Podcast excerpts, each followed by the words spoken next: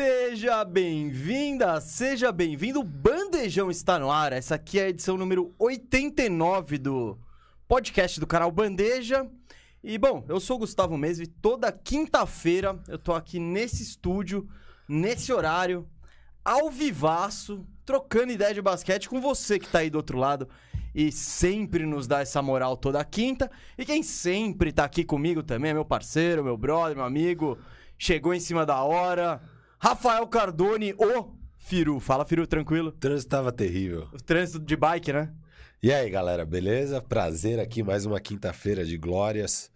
Fala aí do, dos assuntos bem legais e tô animado. Tô animado, vai ser um bom programa. Vamos que vamos. Tamo aí. Então, boa, boa. Bom que você tá aqui. Tamo aí. Isso é ótimo. É, bom. Quase não estava, né? É, não, mas chegou, mas chegou. Bom, pra avisar aí a galera, até a galera que ouve a gente no Spotify em áudio ou na plataforma preferida aí de áudios, a pauta do programa hoje principal já tá na thumb, já tá em todos os lugares, não tem como fugir disso. É esse início aí arrebatador desse, desse cara aqui, ó, James Harden, o Barba, com outra camisa aí, já já, é, já trocou duas vezes de camisa desde essa época. 13 Mas- meses. é, vamos falar de tudo isso, mas ele, e o- ele e o Embiid, o Philadelphia 76ers, começaram com tudo e a gente vai debater esse início aí, ver por que, que eles estão se dando bem, ver se é quente, se isso aí procede, vai continuar. Enfim, vamos falar bastante de Philadelphia 76ers e vamos falar também da disputa do play-in na Conferência Oeste, que tá bem interessante, um pouco imprevisível. O famoso, será que o LeBron não pega nem play-in? É, vamos entrar nesse cenário aí. Essa é a mais- grande discussão, talvez, Essa- né? É, não, vamos falar sobre É. isso, vamos falar sobre isso, a situação. É, é um.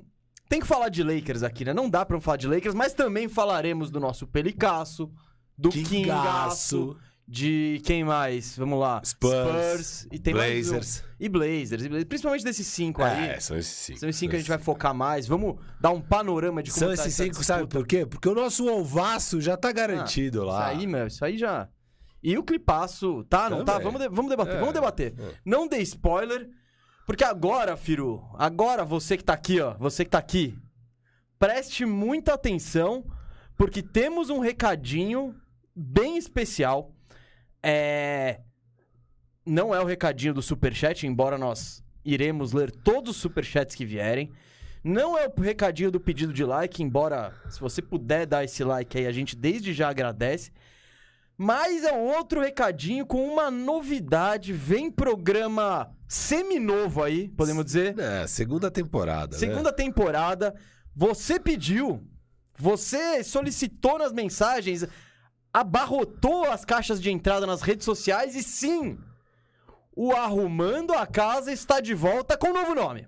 E nova casa. E nova casa, boa, boa. Arrumando a casa, está de casa nova. Arrumamos uma nova casa para Arrumando a Casa. É, a gente vai fazer no nosso canal, que é o Firmeza. É, firmeza, no caso, Firu e Mesa, é o Tá trocadilho. explicando. Então é um Firmeza com S, tá? Isso. Não é um Firmeza com Z.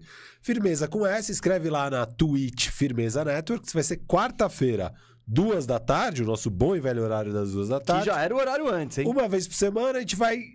Semana que vem até junho. Vai dar pra fazer uns 17 times, se eu não me engano. É, até final de junho. A gente vai É até a o início segunda- da free agency, né? Então é, é- Isso, é uma isso. temporada mesmo. É a segunda temporada, vamos fazer 17 times. E com quem que vamos começar? Ah, Quem? ah, quem? Quem? E o mesmo time que foi o primeiro da outra temporada. mesmo? É. Nada como esse time. Isso mostra que é uma bagunça, né? É, exato. Então, o time que já claramente precisa de uma arrumação, uma boa faxina, é o nosso leicaço. É isso. Então- a gente. Você nem falou o no- o novo nome, né? Ah, é, faxina firmeza. Faxina Firmeza é o nome do programa, porque vai ser na Firmeza Network, só na Twitch, tá, gente? Duas da tarde, aquele mesmo esquema do, Igualzinho. do Arrumando a Casa. Só que agora, né, casa nova ali, a gente, a gente comprou os direitos de transmissão. Isso. Agradecemos demais aí o Murilo Pacheco por, né, liberar esse espaço aqui pra gente já fazer a divulga. Isso, isso. Mas é isso, ó. Segue lá então a nossa Twitch. Em breve a gente vai criar perfil no Instagram, sei lá o que, da Firmeza, ainda não tem. Mas na Twitch já tem o perfil. É, escreve lá, Firmeza Networks. Se escrever só Firmeza com S, já vai achar. E já, já segue lá, a gente em breve vai colocar a programação. Vai ter outras coisas, né, Mesa? Sim, sim, A a gente, vai fazer umas livezinhas. A gente de... vai aparecer. É, é o lugar pra quando a gente quiser entrar no ar e falar de Isso. qualquer coisa lá. Basicamente, isso aqui tudo tá acontecendo porque o Firu quer falar de BBB. Então. então e aqui é, a gente veta, né? Veta, editorialmente tá vetado. Então é um espaço pra ele fazer isso. Mas pra gente falar de basquete, se a gente quiser entrar num pós-jogo, a gente entra. Mas é isso, vão ter horários fixos aí de alguns programas e o programa mesmo. Essa é a faxina firmeza aí, quarta-feira. Então, o que eu sugiro, como a gente ainda tá criando as coisas. Me segue no, no, no Instagram, no Twitter, arroba GustavoMes87. Segue o Firu no arroba FiruBR. E lá a gente vai dar todas e, as. E vai na as... Twitch. Abaixa a Twitch quem não tem Twitch, cria seu perfil lá e segue o Firmeza lá na Twitch, que vai ser lá. Quarta-feira, duas da tarde, compromisso marcado. Vamos arrumar, vamos meter uma faxina monstra. Ah, o- o- na casa do Lebron. no... Isso, isso. no, né? no lar do Lebron ali. Então, gente, vai, é isso. Esperamos você. Já tô vendo a galera aqui nos comentários já pedindo. Tem que arrumar o Magic, tem que arrumar. A gente vai, vai até o início da Free Agency, que é tipo. Quando começa a Free Agency é. É o tempo final pra você, né? Você É. já arrumou, você já arrumou. Ali já fez o que tinha que fazer, quem não fez não faz mais. Os times estão prontos pra temporada. Mas é isso, vai ser a mesma pegada. A gente vai pegar os times que estão bagunçados agora. Aí os times vão caindo nos playoffs, a gente já vai pensando em como ajustá-los pro, exato. pro ano que vem. Enfim, é aquele mesmo programa que vocês já conhecem. E contamos aí com a, com a moral de, de vocês. Então, por favor, nos prestigiem aí. Quarta-feira, duas da tarde, é o Faxina Firmeza. Bom, Boa. um nome maneiro, um nome maneiro. É... Aqui, ó, então falando, tem que escrever Firmeza Networks, porque só Firmeza você não acha. Opa. Então, Firu... Mas é, Eu fiz o teste e eu achei, mas vai ver mas é o seu eu canal, já- né? é, então, é. se você colocasse F, Spa já Biased, aparecia. É, biased. É, beleza, então escreve Firmeza Networks, Firmeza com S. Com S, é esquece isso. Que é o Mesa, é o do Mesa. É isso, isso. É, é nóis. O trocadilho já foi explicado. Bom, gente, recado dado. Conto com a sua presença, com a sua presença. Todo mundo com a gente aí no Arrumando a Casa. Falar de leicão. Mas agora. Já. já mais alguma coisa? Podemos entrar na Não, pauta vamos entrar, vamos entrar, senão a galera vai começar a ficar brava. Filadélfia. Philadelphia, já, já falou, Philadelphia. Entramos, entramos. Bom, gente, vamos falar do Philadelphia 76ers, né? O time mais. Tava todo mundo muito curioso pra ver esse Sixers jogar, né? No bandejão passado ele não tinha jogado ainda, que foi o bandejão logo depois do All-Star Game, então. O, o Sixers, se não me engano, jogou na própria noite, né, da quinta-feira. Não, não, foi na sexta. Nem no Bandeja Bet a gente conseguiu É, é repercutir. verdade. Não, é. No Bandeja Bet a gente ficou especulando Isso, isso. Então. Bom, quem tava alto no Sixers, eu acho que já pode ficar ainda mais alto, mais animado, porque foram três jogos, três vitórias, tudo bem, né? Os adversários não foram aquelas potências absurdas, né? Mas é, foi uma vez o Minnesota Timberwolves, duas vezes New York Knicks, mas o Sixers acumulou três vitórias, três atropelos, vitórias muito dominantes, com, uma bo- com boas atuações coletivas e individuais também. Então, a gente vai debater do porquê, né? Porque a gente vai debater hoje, tipo, é pra empolgar? Ou, meu, você ganhou duas vezes do Knicks e tá querendo já falar, já botar thumb assim, dizendo que a liga tá assustada? Pera aí. A gente vai ver se há um meio termo entre isso é, e como, como a gente tá se sentindo em relação aos Sixers. Queria já deixar um recado aqui, um puxão de orelha pro Cauê, que deveria estar no estúdio hoje. Ele foi viajar no feriado, aí agora tem que falar que tá no, que tá no, no escritório. É brincadeira, né? É o escravo do mundo corp. É o escravo do mundo do corpo quando ele podia estar livre aqui, vivendo e falando de Sixers, assim, pensando em Sixers. Falando do Bible Paul, É, exato. se tem- colocar ele na rotação. É, como que o Isaiah Joe ia mudar, mas enfim. Dando a volta olímpica com, os- com o Golden Boy dele, né? É, mas o Harden ele não tem volta olímpica pra dar, É, não. exato, É, exato. Porque... Mas vamos chegar lá. Só pra aproveitar e reforçar, a gente vai ler todos os superchats que forem chegando. Não sei se todos agora, mas talvez mais pra frente. É porque eu acabei de ver um superchat aqui do Daniel Bernasconi que ele, ele empolgou. Ele empolgou, que ele falou: acabou a competitividade, ninguém para meus Sixers. Você tá nesse mood também, Firu? Não, e é o que eu ia falar na introdução do programa. Hoje é o famoso programa Empolgou. Empolgou. É, eu acho que, assim... é, não, não tô nesse mood, cara. Tem que... Tem que... Acalma aí. Acalma, Ah. acalma, acalma. Acho que tem grandes questões a gente vai debater em relação a esses Sixers. É, mas foi legal. Acho que a principal questão que esses três jogos resolveu foi a questão... O Harden ainda é um cara top 10, e a gente tinha falado que ele, obviamente, ainda era um cara top 10, que ele só tava desanimado lá com a putaria toda que foi o Nets esse ano. E em três jogos ele já. E é muito engraçado ver a opinião da mídia americana, porque eu e o Mesa, a gente foi unânime, é uma unanimidade de só duas pessoas, é mais fácil chegar numa unanimidade, mas vocês sabem que a gente gosta de discordar. E a gente foi muito enfático no dia do trade deadline de que essa tinha sido uma grande, grande, grande vitória para os Sixers. É, o preço tinha sido bom, não precisou dar o Maxey, não precisou dar o Taibo. É, deu o Drummond, que beleza. Ele, É o, reserva, é o cara reserva do é Embiid, backup do beleza, né? E, e o Seth Curry, que, pô, legal, mas também é um problema na defesa. É, E pegou o Harden, cara. Tipo, é, e o Harden pra gente era claramente um top 10. Só que depois, quando acabou o programa, a gente vai ver a opinião lá fora. A galera tava tudo falando que o Nets roubou o Sixers. Não, é, eu acho que, em geral, o pessoal falou que foi uma vitória pro Sixers, mas eu senti muito mais entusiasmo em Muito relação ao mais. lado do Nets. E, e o que os caras falavam muito é que, cara, o Harden já não é mais o mesmo. O Harden é problemático. E assim, Já forçou a, E de- saída de dois times em 13 meses. blá, blá, e blá. daqui a pouco você tem que pagar ele. O contrato dele vai ser feio nos 37 anos. Bababá, babá. E se ele quiser sair? Exato, porque ele, inclusive, só tem contrato até o fim do ano. Ele não pegou a player option ainda. Então tem todas essas questões. É, Depois desses três jogos, você vai ouvir tudo quanto é mídia americana agora, a galera já tá em outra, outra, outra vibe. outra vibe. Ele- ele- a galera entrou no barco que eu e o Isso. Firu já estávamos. Então é isso. Eu não é que eu tô mais empolgado do que eu tava. Eu acho que eu Ah, não, mas- confirmei mas o eu que eu acho- esperava. sim, sim, mas é- tem é algumas diferente boas isso surpresas. quadra, tem né? algumas boas surpresas e ainda tem uns grandes pontos de interrogação. Então, isso aqui só pra resumir o meu minha visão geral. Mude. Minha visão geral do negócio é, cara, eu tinha muita certeza que o Harden ia chegar arrebentando, jogando essa bola que ele tá jogando. Eu não tô nem um pouco surpreso com isso. Nem um pouco. E eu acho que foi meio viagem das pessoas de acharem que não era o caso, que o Harden estava washed. É, tava- Já, já era. Ele já, já, tava, já tava ultrapassado aí. A gente tava- estava muito animado com a ideia de ver Harden em bid e está realmente animador. Deixa eu trazer. Posso trazer o- o- os Vai. números do Harden nesse, nesses Você três toca- joguinhos? você né? toca como Ah, você já, quiser. Você já puxou Harden, então vamos falar de Harden, porque a gente tem outros personagens pra citar nessa história toda. Mas especificamente James Harden, né? Nesses três jogos, ele tá com média de 27,3 pontos, 9 rebotes e 12,3 assistências, números animais. E ainda mais animal quando você vê que ele tá fazendo 27,3 pontos, arremessando 13 bolas por jogo. Só isso. Então é. É um, é um aproveitamento absurdo. Ele arrem- tá arremessando também. é. E eu acho que no Harden, a questão do Harden é: você vai falar, ah, ele, ele já passou, ele não é mais o mesmo, ele perdeu a velocidade, ele perdeu a explosão. Eu acho que dá pra medir muito isso no lance livre. Sabe? Na- Batida de lance livre é um indício do cara tá, tá engajado, tá indo pra cesta, tá com. Tá com decaindo gás. fisicamente, É, se porque o é isso, quanto, caso. isso você- você pode acompanhar aí ao de- no decorrer da NBA, é um indicativo de, de caras que estão saindo do auge, assim, essas estrelas.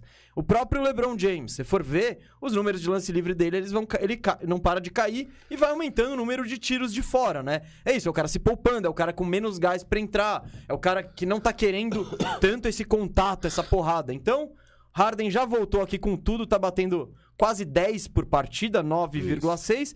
E o aproveitamento dele tá, acho que até interessante, né? 58% de quadra, 50% de 3 e 89% É, no lance eu, eu arredondei pra cima porque tinha as coisas. Pra mim é 59, 50, 90, o que é É absolutamente... que você quis botar ele no clube, Não, dos 90 ali. Mas aqui é 89, vírgula mais do que 5. Ah, beleza. Tá, E aí é 90. tá, tá tudo bem. Firu, a gente já vai falar de Harden, já vai falar do encaixe, de tudo. Mas eu só queria, depois de trazer esses números, eu queria trazer um númerozinho de, de, de contraste. Isso, E eu cê- tenho cê- aqui também. Que eu imagino. É o mesmo? É a despedida dele? Não, Não, não, não. Então, então calma. Então eu Tá. vou trazer aqui. Porque por que, que houve tantas incertezas em relação ao Harden? Porque ele não estava jogando tão bem assim no Brooklyn Nets. E a última partida do Harden, a despedida dele, que na, na época ninguém. Não era uma despedida oficial, né? Tinha rumores, vai sair, não vai sair, tal, tal, tal. Pô, será que ele tá insatisfeito? Será que ele não tá curtindo mesmo? O Harden deu essa, essa prova em quadra, né?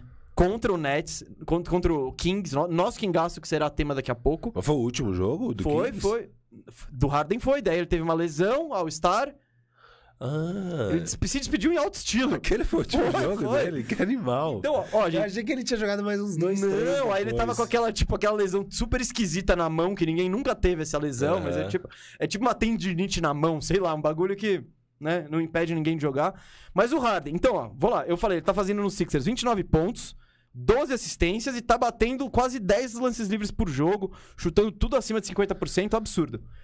Bom, Brooklyn Nets em Kingaço, em Sacramento, o Nets consegue perder pro Kingaço. Respeito o Kingaço. Não, não, não. Acho que- eu acho que o Sabonis nem tava ainda. Era, Não, era, não, era não outra tava, fase ainda, outra fase do Kingaço. E ele me faz 4 pontos, 7 rebotes, 12 assistências e com 6 turnovers. Mas o que é mais impressionante de tudo, você vai ver os, os arremessos na questão. Ele acertou 2 de 11 de quadra. Então ele fez duas bolas de 2 pontos. Aliás, de quadra, isso. 2 de 11 em quaisquer arremessos. Nesses 11 arremessos, 5 foram de 3. Errou todos. E ele não bateu nenhum lance livre na partida. Em 37 minutos. Tipo, Não tá afim. sina é, sinal claro ali, ó. Galera, eu, eu vou assim até o fim da temporada, hein? E o Harden. Não Ele- estou engajado. É, exato. E o Harden, pelo visto, ele não tem pudor, né? Não, pra, ele é bom, Pra ele é mostrar bom, a é insatisfação ele é bom. dele. Ele é bom. Ele é bom nisso. E, então... e ele também já tava mais gordinho e com esse tempo que ele ficou fora e All-Star Break e tal, já voltou bem mais magro, bem mais magro. Ele fez o Vovozão na parte 2. Eu tava ouvindo o Bill Simmons, ele falou: o Harden parece ter esse perfil de que quando ele tá meio borocochô, meio. Ele come um pouquinho mais, ele toma um gorozinho a mais, sabe? Dá um- E quando ele tá engajado, meu. Ele é um cara que perde peso fácil. É, é. E quando ele tá engajado, ele, mano, ele se dedica mais e tal. E, pô. Então, no Sixers, os números e. Pelo menos o engajômetro do, do Harden tá altaço, tá altaço. Ele tá Ele, querendo ele jogar. chegar chegando também, né? Sim, foi no Brooklyn, foi a mesma coisa. Foi a mesma coisa. E no, e no Houston foi a mesma coisa da saída do Nets, né? Aquele engajamento, aquela boa vontade, ele aquecendo de vovozona. Eu, juro, eu amo, acho que a última entrevista coletiva que ele dá em Houston, que ele fala, cara, isso aqui é doido, cara. Eu já fiz tudo. Essa situação é muito doida. Não tem mais nada que eu possa fazer aqui. E, tipo, ele tá claramente gordaço, nem aí, cagando. E ele, ah, isso aqui é muito doido. Cara, essa entrevista é, é top 5 pra mim da história da NBA. Eu amo essa entrevista do Harden. É, E mesmo, assim, esse jogo do Kings foi um absurdo, né? Foi ali que eu falei. Eu- a partir daquele jogo eu falei, não, eu tenho certeza absoluta. Tem fumaça e tem fogo aí. É, é, não, ele vai ser trocado. E a gente, uma semana antes do deadline, a gente fez o. gente- Não sei se foi o Bandeja Bet ou foi o próprio Bandejão. Eu falei, não, não, vai rolar, vai rolar a troca do. O Harden não fica nesse deadline, eu tenho certeza absoluta. Já vi esse filme, não tenho a menor dúvida. E é até um dos motivos de por que eu não estava preocupado se o Harden estava decaindo, porque. E, e para mim tinha motivo claro pra ele estar desengajado. Não, não. Então, É, é, dessa vez eu tô, eu tô com o Harden. Eu tava mas com você não tava no Harden na época do Houston? Ah, ali eu ficamos mais dividido, cara. É que ele avacalhou. É que. Olha, É, sabe qual foi a diferença? Tinha eu acho? tanto motivo lá, Ah, sabe? tinha. O cara ficou lá muito tempo. É, não, Ele- eu achava ainda Sobrou tudo um bem. time com Westbrook sem pivô. Ele olhou e falou: Ah, meu, ó, sei lá, 7, 8 anos aqui. Valeu. Deu, me troca. Aí os caras falaram. E sem assets pra arrumar, né? É, então, que é a, a, a situa- situação vai. Parecia Parecida com a do LeBron em 2010, assim. Que é- Não, com a do LeBron agora, com o Westbrook num time Ah, não, não, não. Isso, é, sem assets. não, é, Que tá um desastre. Mas esse era competitivo, pelo menos. Esse aí não tá competitivo, não. O, o Houston do- pegou playoff. O Houston Não, com o Harden, o Westbrook, chegou na segunda rodada. Então, É. não, é, não é muito comparar. né? O nível É. de comparação não, Não, sei se é, é. o mesmo. Eu tô lembrando, eu tô falando do LeBron em 2010, quando ele tava no Cleveland na primeira vez, que perdeu pro. Ele, é, é, é isso, ele perde pro Orlando um ano e pro Boston no segundo, ele vaza. E o, e o Cavs fazendo esses moves de win now, win now, era só Mo Williams, os É. Zidrunas e o Gauskas, varejão ganhando uma nota, ele olhou pro time e falou: É, deu, né, gente? Tô Valeu. vazando. O Harden foi isso, ele tentou de todas as Não, mas o maneiras. LeBron era free agency, né? Além de tudo. Né? Não, eu digo- Não precisou nem É. causar pra sair. Ele Sim, só, é, tchau. ele, ele, ele causou nos play- Ele mostrou que ia sair nos playoffs também, que ele deu uma largadona na série contra, o, É. contra o Celtics. Mas. Putz, por que, a gente tá falando disso? Não, não, não. Por causa do Harden. É. Caramba. Não, o que eu ia te falar é. Hum. esse jogo ficou claro que ia sair fora e tal. Mas você pegar os números do ano inteiro dele, é, comparado com o que ele tem feito nesses três jogos de Sixers, são cinco pontos a mais. Ele tava fazendo 22 pontos por jogo.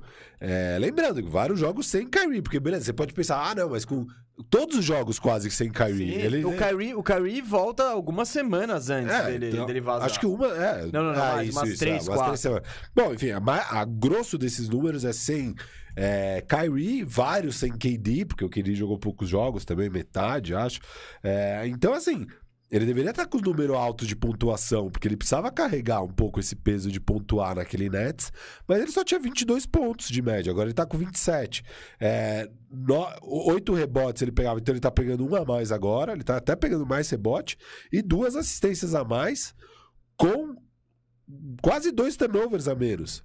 Aliás, mais de dois turnovers a menos. Ele tava dando 4,8 turnovers, é, e agora ele tá dando 2,7. Não, e, e eu acho que é legal de falar. O, o- assistência para turnover, é uma Uhum. métrica que a galera tem, era 2 para 1 no Nets, agora tá 4 para 1 no Sixers. E eu acho. Sobre o Harden, e eu acho que é legal também destacar que ele tá, tá com aproveitamento quase 18% melhor. E tá arremessando menos bolas. Três bolas a menos, É, fazendo. Ele chega a isso. 27 pontos. E antes chutando três bolas a mais, ele tava em 22. E agora batendo dois lances livres a mais. O bizarro é que o aproveitamento dele de 3 pontos tinha decaído absurdo lá, né? Tava 33% no Nets esse ano. Um pouco deve ser é, a Ah, é questão de qualidade. situação, né? Isso, De a qualidade dos mais. arremessos e tal. É, a gente esperava isso, né? A gente esperava que ele jogando com o Embiid, a quadra ia abrir bastante pro Harden. Então era, um- era um dos motivos que gente- eu estava animado em ver Harden e Embiid. E o aproveitamento dele já pulou de 33% para 50% no perímetro. Então, é, o que eu acho que é. Com as mesmas va- sete vale, bolas de vale, três. Vale ressaltar e alertar todo mundo que sim, são três jogos, sim, são reações exageradas, sim. Pegou duas. Foram dois contra o Knicks e um contra o Minnesota que foram defesas bem mais frágeis. Ele vai ter desafios bem maiores aí. Mas é inegável que. que o, o impacto inicial é muito empolgante, assim. É muito. Eu. Aquela coisa, se a gente já, não- já estava é, empolgado, né? Pô, agora a gente tem, tem algum embasamento pra nossa empolgação. É o que eu disse, assim, acho que quem estava na dúvida se o Harden ainda era elite, elite, acho que já resolveu essa dúvida, porque assim, ok, ah, pô, eles não tinham os grandes defensores contra ele e tal, é o Dillon no Wolves, é, tipo, nem sei se o Pat Bev jogou ou não, Jogou. é, o Knicks, é, enfim, O é o Knicks é o Knicks, né? o Knicks é o Knicks e tal, mas ele tava enfrentando esses times também no Brooklyn Nets e não tava conseguindo fazer isso, e essa era a grande questão. Não, ele, ele até fez algumas É, vezes, sim, né? Mas sim. é sem, sem, sem a regularidade. E, e a questão do Harden é, muita, é muito isso do que. do- da falta de engajamento, da falta de empolgação, do tipo. cê- o Harden, ele, ele, ele é um cara que eu acho que ele é, entre aspas, confiável do ponto de vista, vai, físico até agora. Tipo, ele em geral tá em quadra tal. Mas ele não é tão confiável, digamos assim, no ponto de vista, vai, emocional. Se ele não tá aparentemente. E óbvio, a gente, eu não conheço o Harden, o Firo não conhece o Harden, ninguém conhece o Harden. Mas ele é um cara que, ainda, Ele né? queria conhecer a gente. Não, ele falou, ô, quando é que eu vou dar uma entrevista pro Old BR? É. Mas, mas aí a, a, a peleja mídia deu uma segurada. Falou, ainda não é hora. Dá uma segurada que o, o Old tá com a agenda cheia. Mas ele é um cara que. A gente já viu isso outras vezes, de que quando ele não quer, quando não tá engajado, ele dá uma largada. Ele vai menos pra sexta, ele dá uma largada no físico. Ele não tem essa. Essa parada, sei lá, do, do Yannis da vida, ou de, de um Jamoran. Que, tipo, que são os caras que vão. Esse é meu time? Beleza, vambora. Eu não. Vambora, vou tentar ganhar o Jokic, por exemplo. Ah, ca- caiu todo mundo. Ele, ah, não, vou sair. Não, não, vambora, vambora. O Jokic Foi- não fez cara feia. Não, não fez, não. Falou quem é? Monte Morris, é o Campaz. Vambora, O vambora. Barton, você é o meu wingman. É, exato, é isso. Você, você é o número dois do time? Legal, Will. Vamos, vamos rodar uns pick and roll Lá, aqui. você vai ter um career year. É, foi- então. O Harden não, ele fica insatisfeito, ele dá uma largada e tal. E, óbvio, nessa chegada no Sixers, a gente já viu esse filme no Nets, falamos agora há pouco. É de se imaginar que ele fosse dar esse. que, que ele estivesse engajado. Eu, só que o que eu acho é. Eu acho que isso é sustentável. Óbvio, não. Eu vou trazer uns números aqui do Sixers que tá surreal, né?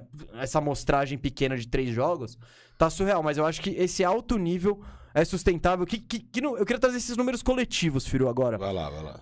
três jogos, né? Então, de novo, amostragem pequena, mas o Sixers tá fazendo 127 pontos por jogo.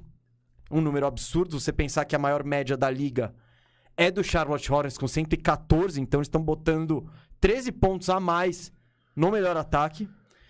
Esse, pra mim. Não, bom, bom, eu vou falar esse.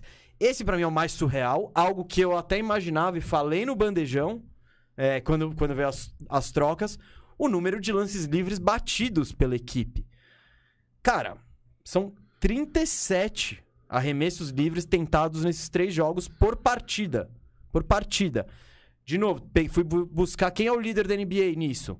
Houston Rockets com 24.6. Então, também estão botando 13 lances livres a mais do que o líder da NBA. Em assistências, o, o Sixers está com dando 20 27.3 por jogo. Ah, seria o segundo na NBA, atrás só do San Antonio Spurs, que dá 28.2. Só pra comparar com o, com o próprio Sixers, né? E eu não vou nem dizer de antes, tá? Nesses dados que eu peguei, tá contando esses três joguinhos aí. Então, na temporada, qual que é a média de pontos dos Sixers? 108.2 é a 19 da NBA. 20 Eles estão falando. a mais. É, quase 20 pontos a mais. Então, gritante. Ah, lances livres tentados. O Sixers é um time de elite nisso, sempre foi, por causa do Embiid, principalmente. Tá lá. É, então, 22.7 por jogo, a quinta marca da NBA. Nesses jogos E nos 37. playoffs era mais ainda, por causa do Reca Simmons. Nossa, é. Esse, esse é um- algo que nosso querido Sixers, talvez no Reca Taibo, a gente vai descobrir. Mas esse problema de Reca Simmons não tem mais. Então o Sixers tá com 30, saiu de 22.7 para 37. E as assistências. Vai falar, ah, mas tipo, tudo bem, esse não saltou tanto, mas saltou muito pro padrão Sixers, né? O Sixers dava 23.2 por jogo, apenas a 23ª média da NBA. E esse número de estatísticas é um dos problemas que a gente destacava dos Sixers antes. Essa dificuldade em criar, em ajudar o Embiid, em facilitar uma bola pra ele, em, tipo, não ter criador. É uma... Uma, uma- precisar contar muito com o Maxey, com o Curry, que não são caras que têm como característica distribuir o jogo. Bom, eu acho que nesses três aspectos, o impacto do Harden é gritante e vai continuar sendo. Eu vejo como uma tendência, assim. Eu acho que o Harden. Teve uma jogada ontem, não sei se vai lembrar. Faltava dois minutos pra acabar o, jo- o jogo. Foi. Os Sixers estavam uns 12 na frente. Foi aquela arrancada no quarto quarto. E o Harden e o Embiid estavam fazendo um two-man game ali, da linha do. um pouco da cabeça do garrafão, fora da linha de três pontos. E, cara, foi, foi tipo. E a defesa do Knicks estava engajada. Só que, cara, eles continuaram. Solta um em um, vai pro outro, solta pro outro. Um, um abre espaço, vem pro. Cara, eu sei que ah, né, depois de trocarem uns quatro, cinco passes entre eles, rola- eles conseguem é, o espaço, e o espaço quem tem é o Embiid, né? Então, os caras eles caem mais pro lado do Harden. O Embiid fica mais livre na, na linha do, do lance livre. E aí o Embiid, no lugar de arremessar, ele faz uma ponte aéreazinha pro Tybal. Você lembra dessa? Não. Mano, tipo, eu acho que essa jogada exemplifica muito bem o que é o Six. Esse entrosamento, o quão perigoso é ter esses dois caras, porque é isso. Você pre- Você você precisa estar no Embiid em cima, porque você não pode, e você não pode dar espaço pro Harden. Senão ele vai chutar. Ele não é o Seth Curry, que o Seth Curry ia chutar também, mas o Seth Curry não tem o off the dribble, não tem o tamanho, não tem explosão. O Harden tem tudo, então você tem que ficar você tem que ficar alerta para um repertório ainda maior de jogadas, sabe? Tipo, então é muito difícil. E eu acho que exemplifica muito a situação dos Sixers e tal, porque quem fe- fez a cesta nessa jogada foi o Taibo, né? Tipo, ele paradinho no dunker spot, ficou esperando os dois ali resolverem o negócio, e quando o Embiid ficou livre, ele falou, opa, ó, Olha se por acaso você quiser, você nem precisa tocar. Mas Pode se fazer quiser, direto aí é, o chuazinho que seu. você também acerta, né? É. Mas se quiser, então. Então é isso. O, o que eu acho que é legal discutir, e a gente E- pode até. Não, você fala você quiser. Não, não. Mas é, é como isso tá facilitando um pouco a vida dos outros caras, né? Tá todo mundo mais. Ué, o, que nem o Taibo. O Taibo, ele tá. Todos os lances absolutamente mega livre, sabe? O Beleza. cara que eu quero falar depois Inclusive, é o, o é Maxi. isso que eu ia falar. Inclusive, Você já quer acho que- trazer o Maxi? É, não, ne- nesse, nesse lance de facilitar a vida dos outros, acho que um dos grandes beneficiários aí, sem dúvida, vai ser o Maxi.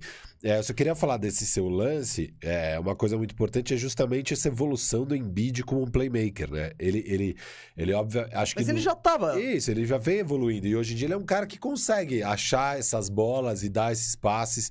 E isso vai ser bem importante pro Sixers, como vem sendo. O Embiid, a média de assistências dele caiu, né? Desses três jogos pra temporada. Ah, lógico. Mas isso é muito claro, né? Porque agora o Embiid ele recebe mais pra finalizar. Antes ele tinha que fazer tudo. Ele tinha que facilitar o ataque rodando em volta dele. Agora ele tá com, cara, com mais tranquilidade pra poder dominar. Bom, e, e ele tá dominando. O Embiid nesses jogos aí, Firo, 32,6 pontos. 10.3 rebotes, 3.3 assistências, arremessando 17 bolas por jogo e 17 lances livres por jogo. Isso é surreal. É, com um percentual- 18, né? 18. Ah, é que sei. 17.6. Aí É. você. 18. Ah, então, aí... É mais 18 do que 17. Mas aqui eu botei 17.6. Então Tá. aí é perfeito. E, e os aproveitamentos não tão absurdos, mas tipo 47% de quadra, 38% de 3. Se ele arremessar isso, ele é, ele é respeitado, né? Os caras precisam marcar. E o importantíssimo, 85% no lance livre. Então ele tá indo pra linha e fazendo a cesta. Eu acho que. E o Embiid, Firo, vale valorizar como ele expandiu o jogo dele, né?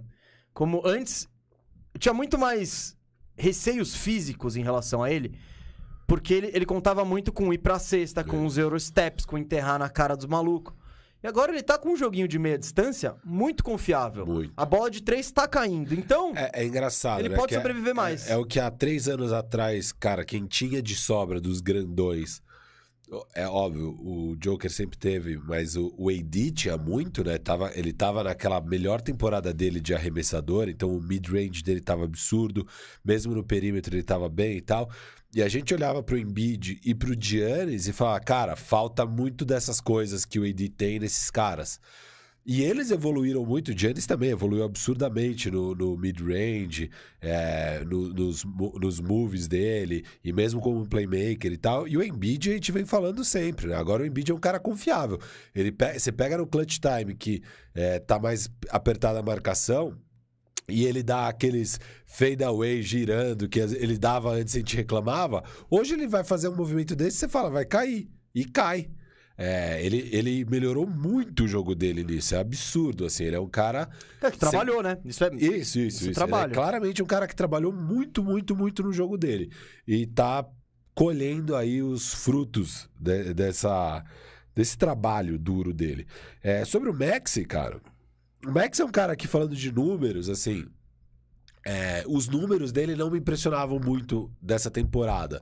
É, eu, eu acho que, tipo, por exemplo, se fosse falar ah, de most improved e tal, óbvio, primeiro que é segundo ano, segundo que é a questão da oportunidade. Ele jogava 15 minutos no rookie year dele, agora ele, ele tava jogando antes do Harden chegar 35 minutos por jogo, ele virou com a, saída, com a ausência do Ben Simmons, era nem a saída, né? A ausência do Ben Simmons, o armador principal do time, jogava 35 minutos por jogo e ele basicamente tinha dobrado tudo. Ele jogava mais do que o dobro, né? De 15 para 35 e a maioria das estatísticas dele tinha dobrado. Então era de 8 pontos para 17 pontos, de 1,7 rebotes para 3,5, de duas assistências para 4,6, de 0,6 roubo de bola barra toco 1,1 e de 0,7 turnovers para 1,2. É, e arremesso de 7 arremessos de quadra para 13,4, de 1,7 arremesso de 3, 3,6. Então é tudo meio dobro para um cara que está jogando um pouco mais que o dobro. O, o que eu achava interessante do Maxi é que ele tava segurando o rojão. Sim, Que sim. o, que o que normalmente poderia acontecer é, porra, segundo ano, tendo que jogar 35 minutos e tal, você vai piorar seus números. Ele não piorou. É, você pegar o aproveitamento de quadra era 46, subiu para 47. A- Aproveitamento de 3 era 30, subiu para 39. E os mesmos 87 de lance livre. E, cara, o Sixers aí, temporada inteira, perto da primeira posição do leste. Perto. Não temporada inteira, né? Mas eles. Ainda tá perto. Não, não, não, não. Mas no começo eles estavam mais pra trás. Ah, tá, mas vai. Boa parte não, da temporada. beleza. Então, assim, o que, me, o que me espantava no Max é, pô, segurou o Rojão bem, manteve mesmo com um patamar maior de é, usage, de responsabilidade, de um papel importante nessa equipe. E é- isso é muito impressionante para um cara que tá no segundo ano.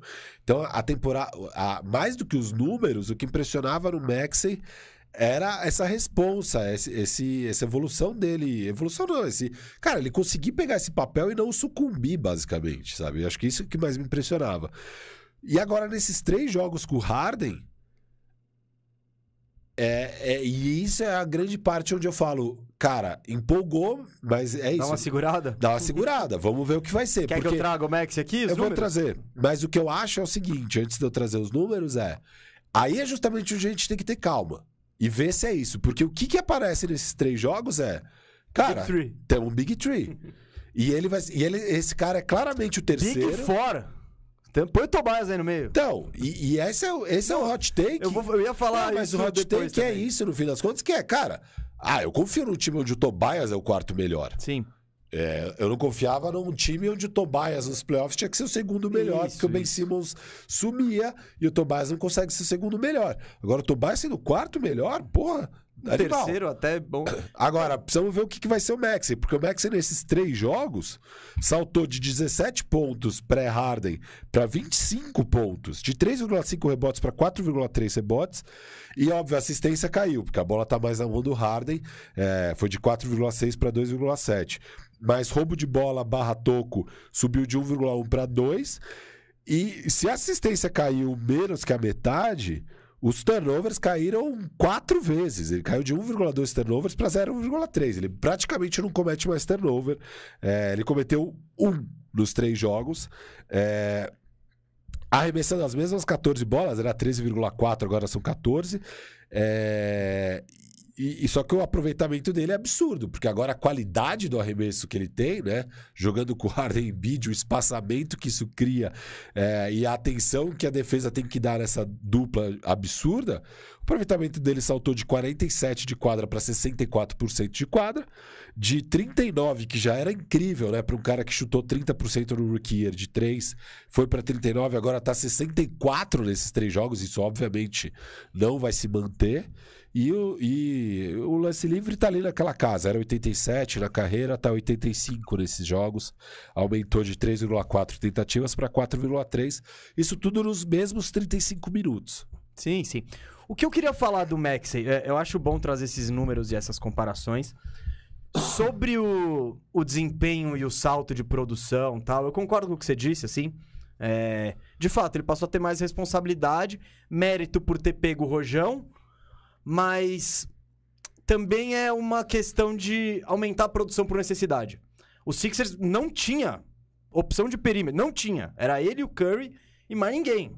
Então ele precisava ser agressivo, ele precisava criar, ele não, ninguém tava olhando feio se ele tentasse um arremesso, tá ligado? Então, eu acho que nessa e você tem um Embiid lá dentro, né? Então o Embiid lá dentro já vai te garantir uma competitividade de qualquer forma.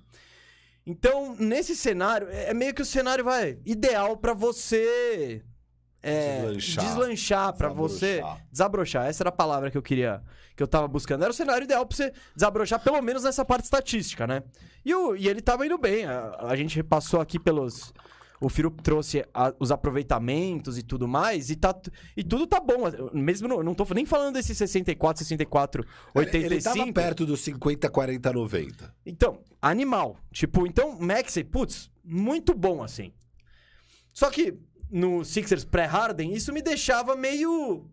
Não me dava confiança. Eu falo, tá, vai chegar os playoffs, a gente vai soltar a bola na mão desse cara aí que tá na segunda temporada, e ele vai ter que ganhar uma série de sete jogos com, em cima do Drew Holiday, com o Drew Holiday.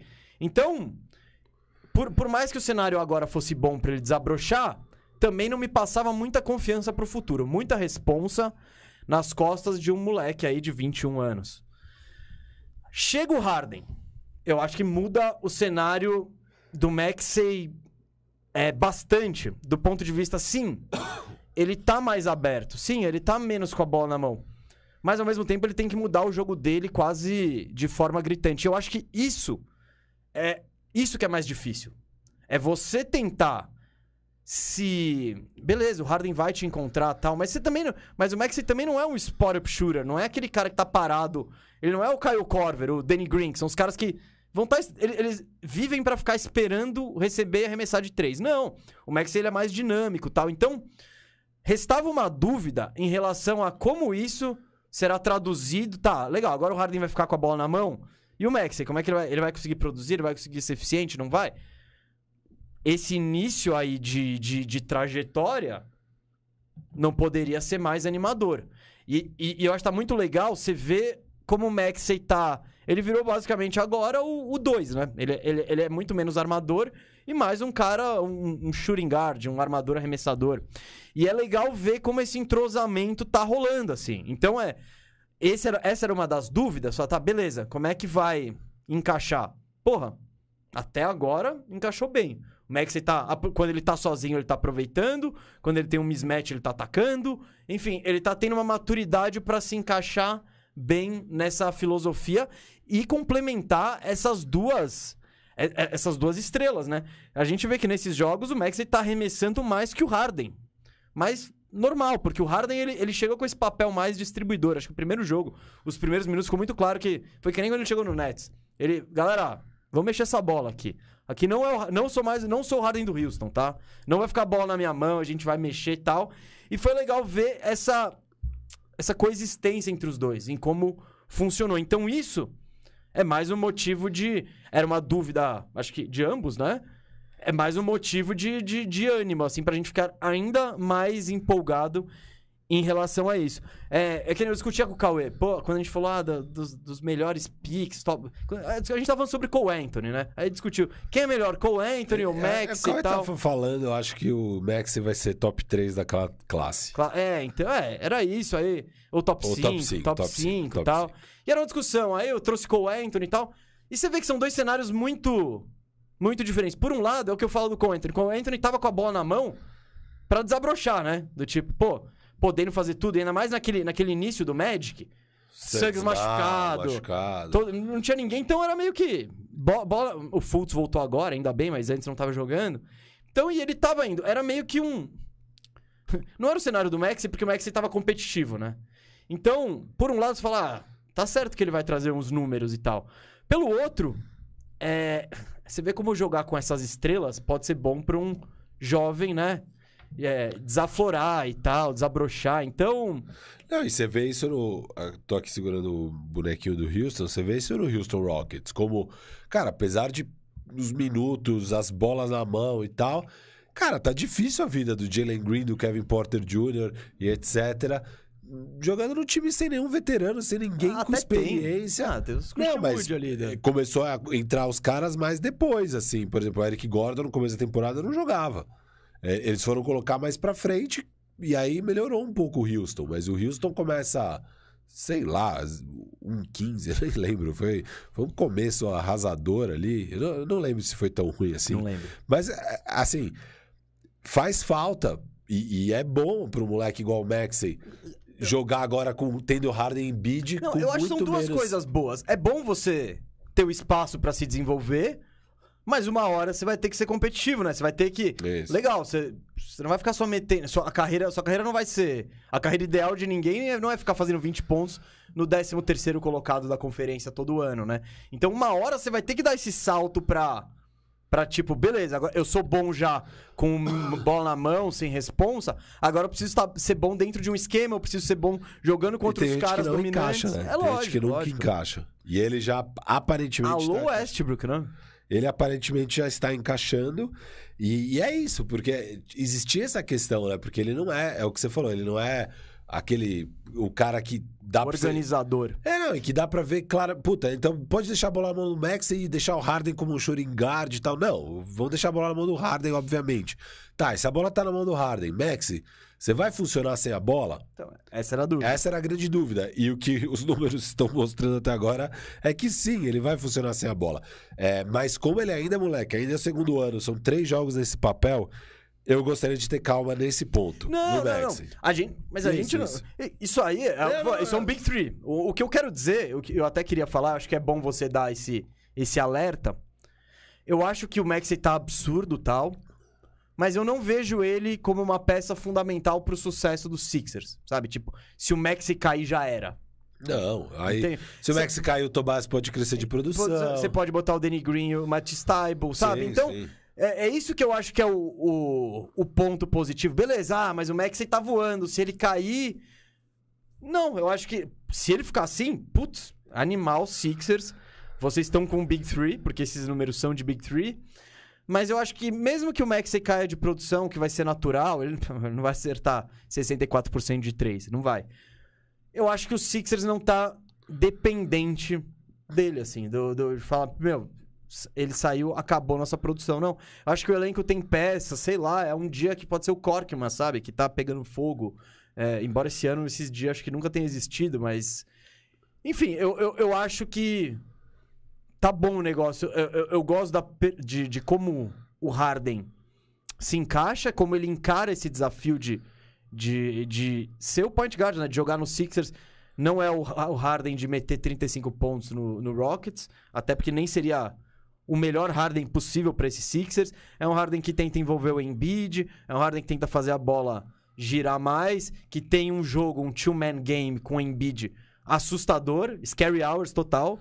Esse, esse é scary... Chegou a Scary Hours. Isso sim é Acho que era scary disso hours. que ele tava falando.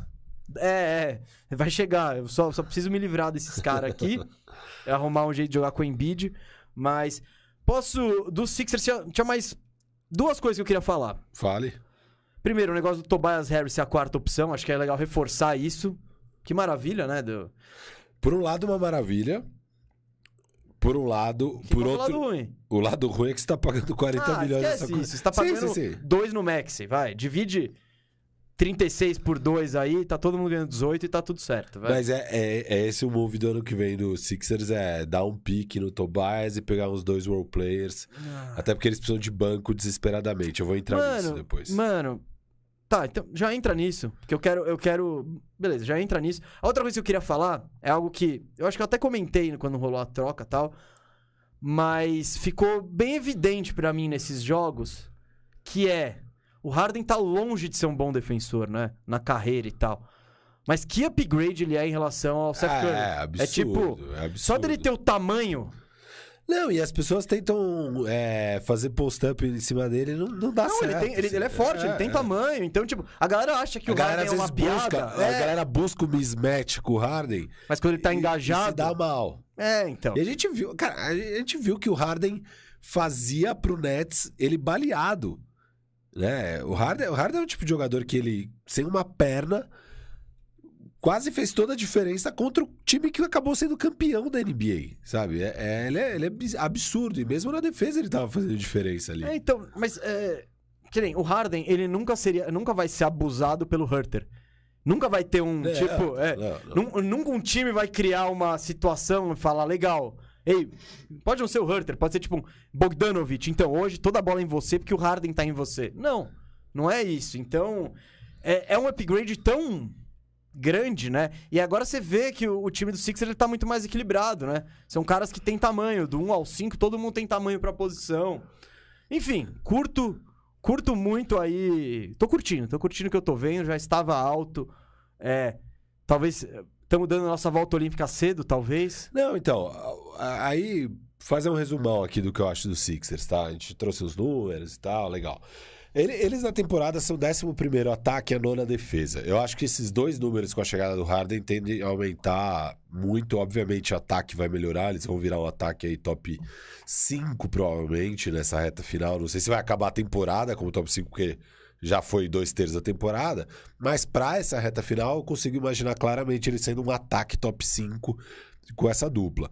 É, E a defesa vai melhorar também. Aí não é absurdo a melhora, mas vai melhorar, que é o que você acabou de falar. O... Eu, eu acho que, Firo, tal, nem números, nem nada, mas situação de jogo, a gente já viu É. times montando estratégias pra abusar do Curry. E o Sixers no passado, ele não podia se dar o luxo de ficar sem o Curry. Porque aí o ataque vai pro saco, sem o arremesso dele e tal. Então. É, você eu, tendo eu acho Ben que. Simmons, você sempre precisa de um Curry. Jeito. É, então, e eu acho que então, no decorrer da temporada, tá? Talvez não mude muitos números e tal, mas muda a maneira como os adversários enxergam os Sixers. Eu acho que acaba, vai acabar alterando também os números. Então, eu tô projetando o Sixers termina a temporada como um top 10 em ataque e defesa. E eu meio que acredito que você precisa ser um top 10 em ambos pra ser um contender aí por título. Ah, você pode ser A não muito elite em um lado. é. Isso, isso. Muito E- e elite, razoável no outro. Isso. E, e- Top me- 15, vai. Top 15 no outro. Aí dá. Se for um, dois em algum dos quesitos e top 15 no outro, até dá. É, Mas eu sempre acredito mais nos times que são equilibrados. Não, lógico, é. Sim, isso, isso. Óbvio. Você quer o quê? Um time que seja top 3, melhor defesa, melhor. Lógico, né? Não, porque ano passado todo mundo dava como favorito ao título o Nets. Ah, mas- E eles eram tipo top 1 em ataque. E, sei lá, top 22 em defesa. Ah, e poderia ter sido. E, e mesmo assim isso podia ter Não, dado e- certo. e é- E, tava dando certo. Essa era a grande tese. É. de- é, essa era a grande questão. Se, tipo, se essa tese aqui ia dar certo, do, de um ataque histórico com uma defesa totalmente medíocre. Medíocre não, abaixo de medíocre. né? Ah, mas nos playoffs eles engajaram mais, né? Exato. Então- É, e na reta final da temporada já estava melhorando um pouco, mas enfim, é- essa era a grande questão. É, o que eu acho, que eu sempre fiquei muito animado e, e no dia do deadline falei, puta, agora pra mim o Sixers é o favorito ao leste, é porque é o único time da NBA que tem dois top 10. Eles são o único time da NBA inteira, e não só do leste, que tem dois caras top 10 da NBA, que é Embiid e Harden. Então eles têm o, melhor top, o melhor Big Two, é, dupla Dynamic Duo, né, que eles estavam falando. Eles têm a melhor dupla da NBA. E isso é muito importante em playoffs, não tem jeito. A gente viu o LeBron e AD ganhando há dois anos atrás. É, essa é uma fórmula de sucesso. Eu, eu acho que até acredito um pouco mais em Big Two do que Big Three, é, no Ah, geral. Mano, o Nets ano passado tava aí. Tava. Eu, eu nunca. Eu, eu sempre, Não. eu sempre tive minhas dúvidas Tá bom, sobre aquele Nets. então- a gente acabou não podendo Não- ver. Não A única, a única vez que a gente viu eles saudáveis, eles, tipo, humilharam o Boston. Então, sim, sim, sim. Tipo, não deu graça, sabe? Foi. sim. O Boston só ganhou aquele joguinho 4 pra dar uma. uma- fazer uma, uma festa ali na frente da galera tal, pra não ser humilhante. Aí eles atropelaram tudo. Então. E aí na série seguinte, no primeiro minuto, o Harden se machuca. E depois de algum tempo, o Kyrie. É. Então. É. A tese podia. Não, não, não. Podia, porque podia. É muito difícil ser. É que se agora eu tô falando de juntar- top- Não, Não, é não, mas nem é a você tese da defesa. Não, é do ataque que você tá falando, top 3. De, é, você prefere Big um Two top contra Big Big Two? Então, Two. isso que eu falei. É. É que esse Big Three podia ser tão absurdo que, que, que jogava tudo pro, pro saco. Não, aqui é, aqui é só achismo. Ainda eu quero mergulhar nos números aqui e fazer um materialzinho sobre isso um dia. Ah, não é agora. Não, Ah, tá. Achei não, que você não, já ia não. pegar aquela curva. Então, assim, o legal, o legal Posso só ler aqui... o superchat do que você falou? É, vai lá. Que o Samuel Santana mandou, galera, a gente tá de olho no superchat, mais de mil pessoas aqui ao vivaço acompanhando a gente. O Samuel Santana mandou top 5 duplas da NBA atualmente. Como tem, tem zoeira aqui. Ele falou Luca e Doncic.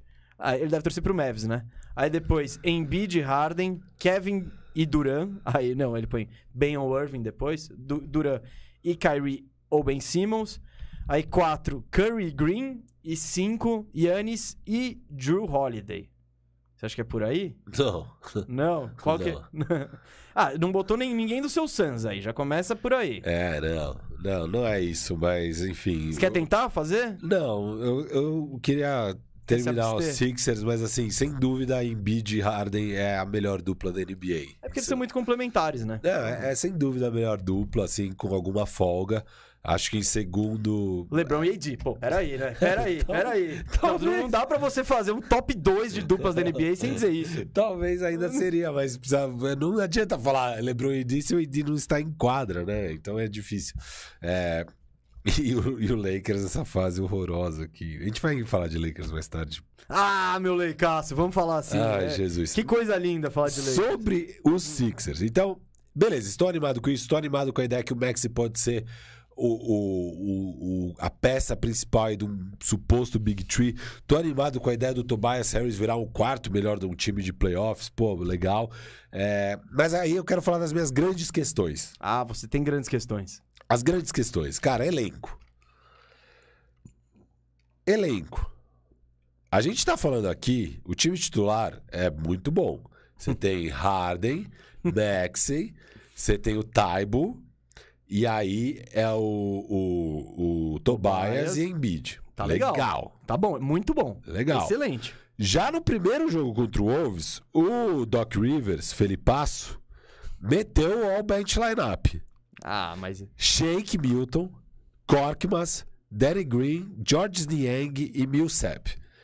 Foi menos 8 em 2 minutos. Ficou 2 minutos, Calafrio tomaram esse 8 time. pontos, já, já. E o Cauê, ganhou. o Cauê nos disse, né, que o Doc Rivers tinha falado que ele, ia, ele não ia fazer o bench lineup. Já no primeiro jogo fez. É. Aí não fez mais, os outros dois não fez. O que ele tem feito é o seguinte: ele tem. Separado em Bid Harden. É, Embiid e Harden, eles jogam juntos os primeiros 6 minutos. Aí eles jogam junto finalzinho, os últimos 2 minutos do segundo quarto. jogam juntos os primeiros seis minutos do terceiro quarto e aí jogam juntos a reta final, se for necessário. É, e o resto eles ficam dividindo, né? É, que os americanos chamam de staggering. Ele fica staggering os dois. Só que o Harden basicamente tem substituído o Shake Milton nesse lineup. Então o Harden tá jogando com um lineup cabuloso de Korkmaz, Danny Green, George Niang e Paul Millsap. Mano, o, o Harden tá acostumado com isso. Tipo, isso é, é o que a gente fala. O Harden, quando começa o jogo, ele tá ali, ó, felizão. Tô passando a bola, tô passando a bola. Putz, é Korkmaz, Millsap e companhia? Tá, eu vou fazer É, cesta e vou exato. bater lance Eu livre. preciso dar. Agora é hora de eu dar meus step back, de eu É. ficar cozinhando. E, e, assim. Beleza, nos playoffs você não vai precisar de uma rotação de 10 homens, ok. Mas. Eu só confio desses caras no Danny Green. Um pouco no Niang, talvez. Cara, o, agora, Korkmaz, pra mim, é injogável. Você não consegue jogar esse cara. O Taibo, que é titular, já tenho minhas questões com Ah, ele. eu tô. Eu, eu- Mas ok, pra o esse. Taibo tá na melhor situação possível na É, vida. então, velho, nesse velho. lineup que tem, pô, Embiid, Tobias, é, Harden e Maxey, dá pra você jogar com, o To- com o Taibo, beleza. Agora, Korkmaz pra mim é injogável, Millsap pra mim é injogável. Então você tem uma rotação de sete caras aí com o Green e com o Niang, e eu acho isso complicado. E aí, então, uma grande questão pra mim é o elenco. E, cara, esse foi um ano muito infeliz pra esses times na situação igual do Sixers, porque o mercado de buyout foi inexistente. Esse é o típico time, pô, faz uma troca grande e tal, completa com os dois caras de buyout aqui. Mas ainda não Essa- acabou o buyout. Vai. Mas tá seco, o mercado tá seco. Já no deadline, o Woj estava falando que esse ano não ia ter muita coisa em buyout, e a gente tá vendo isso. Então, esse elenco aí, eu tenho minhas dúvidas. E falando em elenco, o que eu mais tenho dúvidas é quem vai ser o backup do Embiid, porque o Embiid joga Que mano é backup? Você tá preocupando com coisa demais. Olha o DeAndre Jordan aí, seu amigo. Cara, do Lakers. Você já viu o DeAndre Jordan jogando? Eu vi, ele é. Não, não, não tem condições de esperar que o DeAndre Jordan vai fazer Mas, Firu- o que o André Drummond tava fazendo. Não, não, não, mas é O que o Andrew Drummond, pra mim, ele era super valorizado pra função. O Andrew Drummond viajou em aceitar esse trampo. Essa é a minha. eu- no Isso, começo da temporada a gente bateu nisso muito. Então eu acho que você precisa de um cara, velho, que, que aguente ficar oito minutos em quadra nos playoffs. Eu acho que eles não têm. Não, tudo bem. Esse é o ponto. Ah, eles têm jogado o Millsap. Mas- É injogável pra essa não, função. também não, também acho que já era. Esquece Mas a questão do Sixers é porque tinha, batiam muito na tecla. Pô, nos outros playoffs, o Embiid, acho que acho que eu ouvi falar disso da série contra o Raptors a vida inteira, porque o Embiid Isso. vai pro banco, Toma ele- 30 é, com o pontos. Greg Monroe, então, e aí acaba a série aí, o plus-minus dele é gigante, sem ele. Eu acho que dá pra sobreviver com esses caras, porque você tem o Harden. Eu sei, muda um pouco a figura, mas eu acho Não, que é um não, tá ponto curto, muito tá claro pra explorar. E, e, cara, assim, dava, sabe, tem tem pivôs aí na NBA.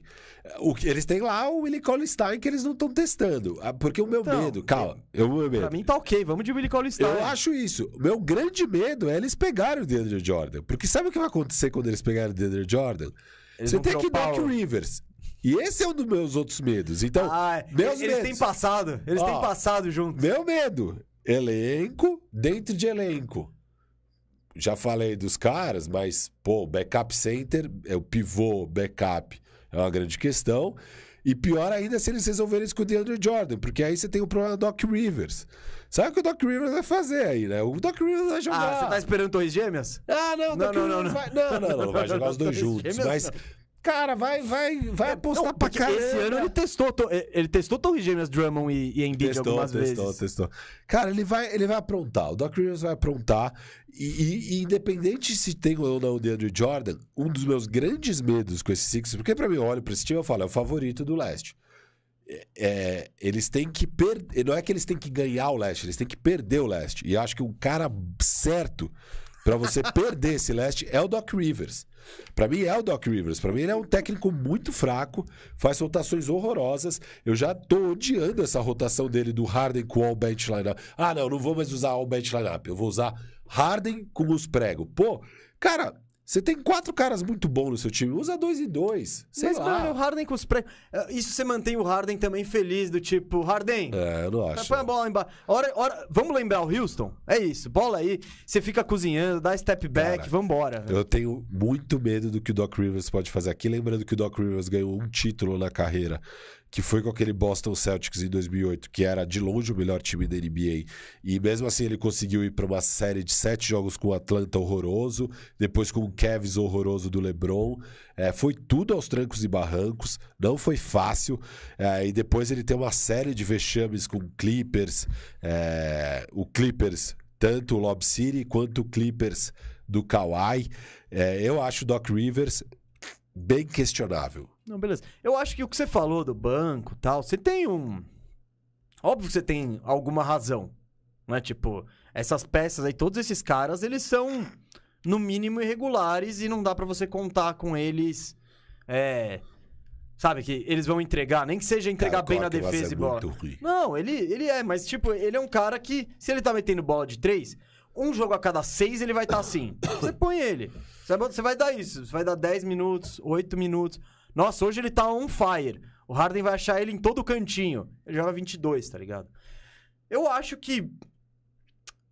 Se você for ver os outros times, principalmente do leste, eu acho que esse é um problema recorrente. O, o, o Bucks, e eu sei que você não tá tão alto no Bucks, eu já estive mais. Isso, isso no Bucks me dá medo. Eu não tenho ideia de quem vai fechar os jogos. Cara, o Bucks não tem a menor chance de título se o Brook Lopes não voltar. Então, Menor já chance. vamos entrar, mas o meu medo no Bucks é isso. Tem, você tem três caras, Bob Porres, três e- que você confia muito, é o Big Three. Você tem o Bob Porres, que é um 3,5, vai. Você sabe que você vai poder usar ele, ele tem o carisma. Mas de resto, aí já começa a ficar nebuloso. É o Conaton que já tá machucado. Grayson é o. Grayson Allen, é o Ibaka, ele vai conseguir jogar, não vai? Ontem ele não tava fechando o jogo contra o Miami, então já, já é um sinal isso, sabe? Então, eu acho que é meio que um problema recorrente. O Bulls, não preciso nem falar. O Bulls tem também uma rotação de seis e sete com boa vontade, acabou, tá ligado? É. Os cinco, cinco titulares, o Dossumo e o Caruso, vai. É isso. O Caruso é titular?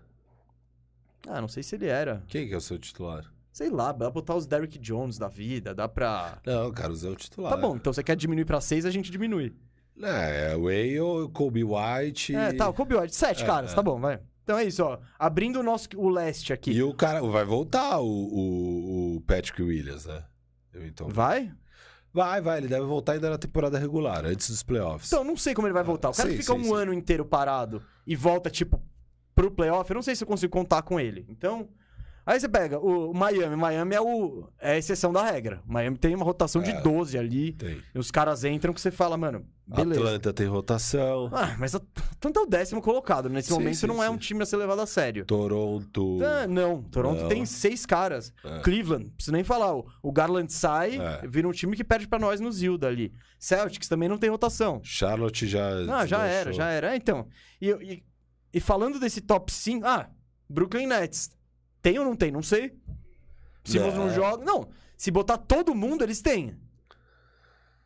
Mas aí você tá contando com o Kyrie, com o Simmons, tem o Curry, tem o Mills, tem o Ken Thomas, tem o Dragic, tem o Duran, tem o. sei lá, agora não vem na Aldridge, cabeça. Blake Griffin. É, aí já. ah, Blake Griffin eu já não conto. André Drummond. Nossa. Não, esse conto. É. Então, tipo. É um problema que todo mundo tem. Quando chegar nos playoffs, vai estar todo mundo com a rotação fininha, assim. Cara, é, mas é, é meio que por isso que pra mim é o Sixers, que pra mim é o mais talentoso, ou o Miami, que é o mais all Você tá around. nessa, você tá nessa, então. Eu... Eu tô nessa. Já entrou nessa. Eu tô nessa. não descarto o Milwaukee, mas eu estou menos alto do que já estive. Pra mim é um patamar desses dois e depois vem os outros. É, Quem que mim, você vai botar no seu, no seu segundo patamar? É Bucks e Bulls? Cleveland? Bullsão, Nets? Boston. Boston no meu segundo patamar. Bulls?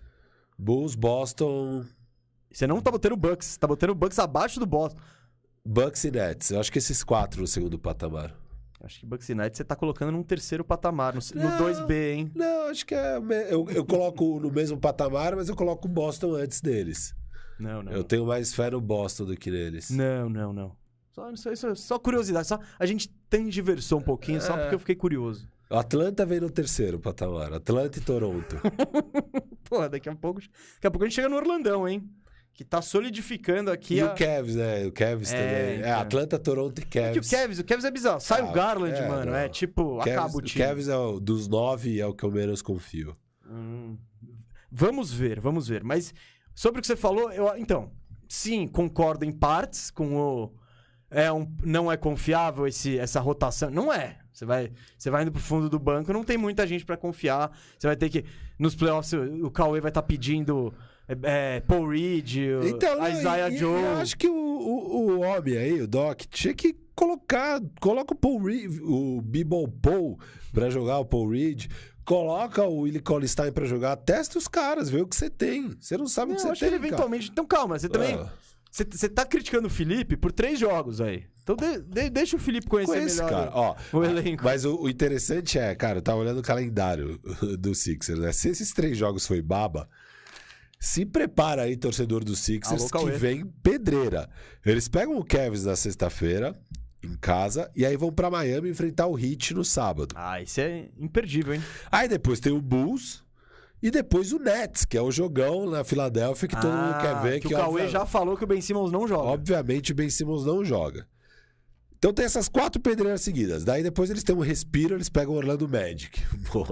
Depois do Orlando Magic vem mais uma sequência de pedreira. Nuggets, Cavs, Mavs, Toronto e Heat. Mas eu acho essa semaninha que você falou, os próximos quatro, que é tudo Conferência Leste, né?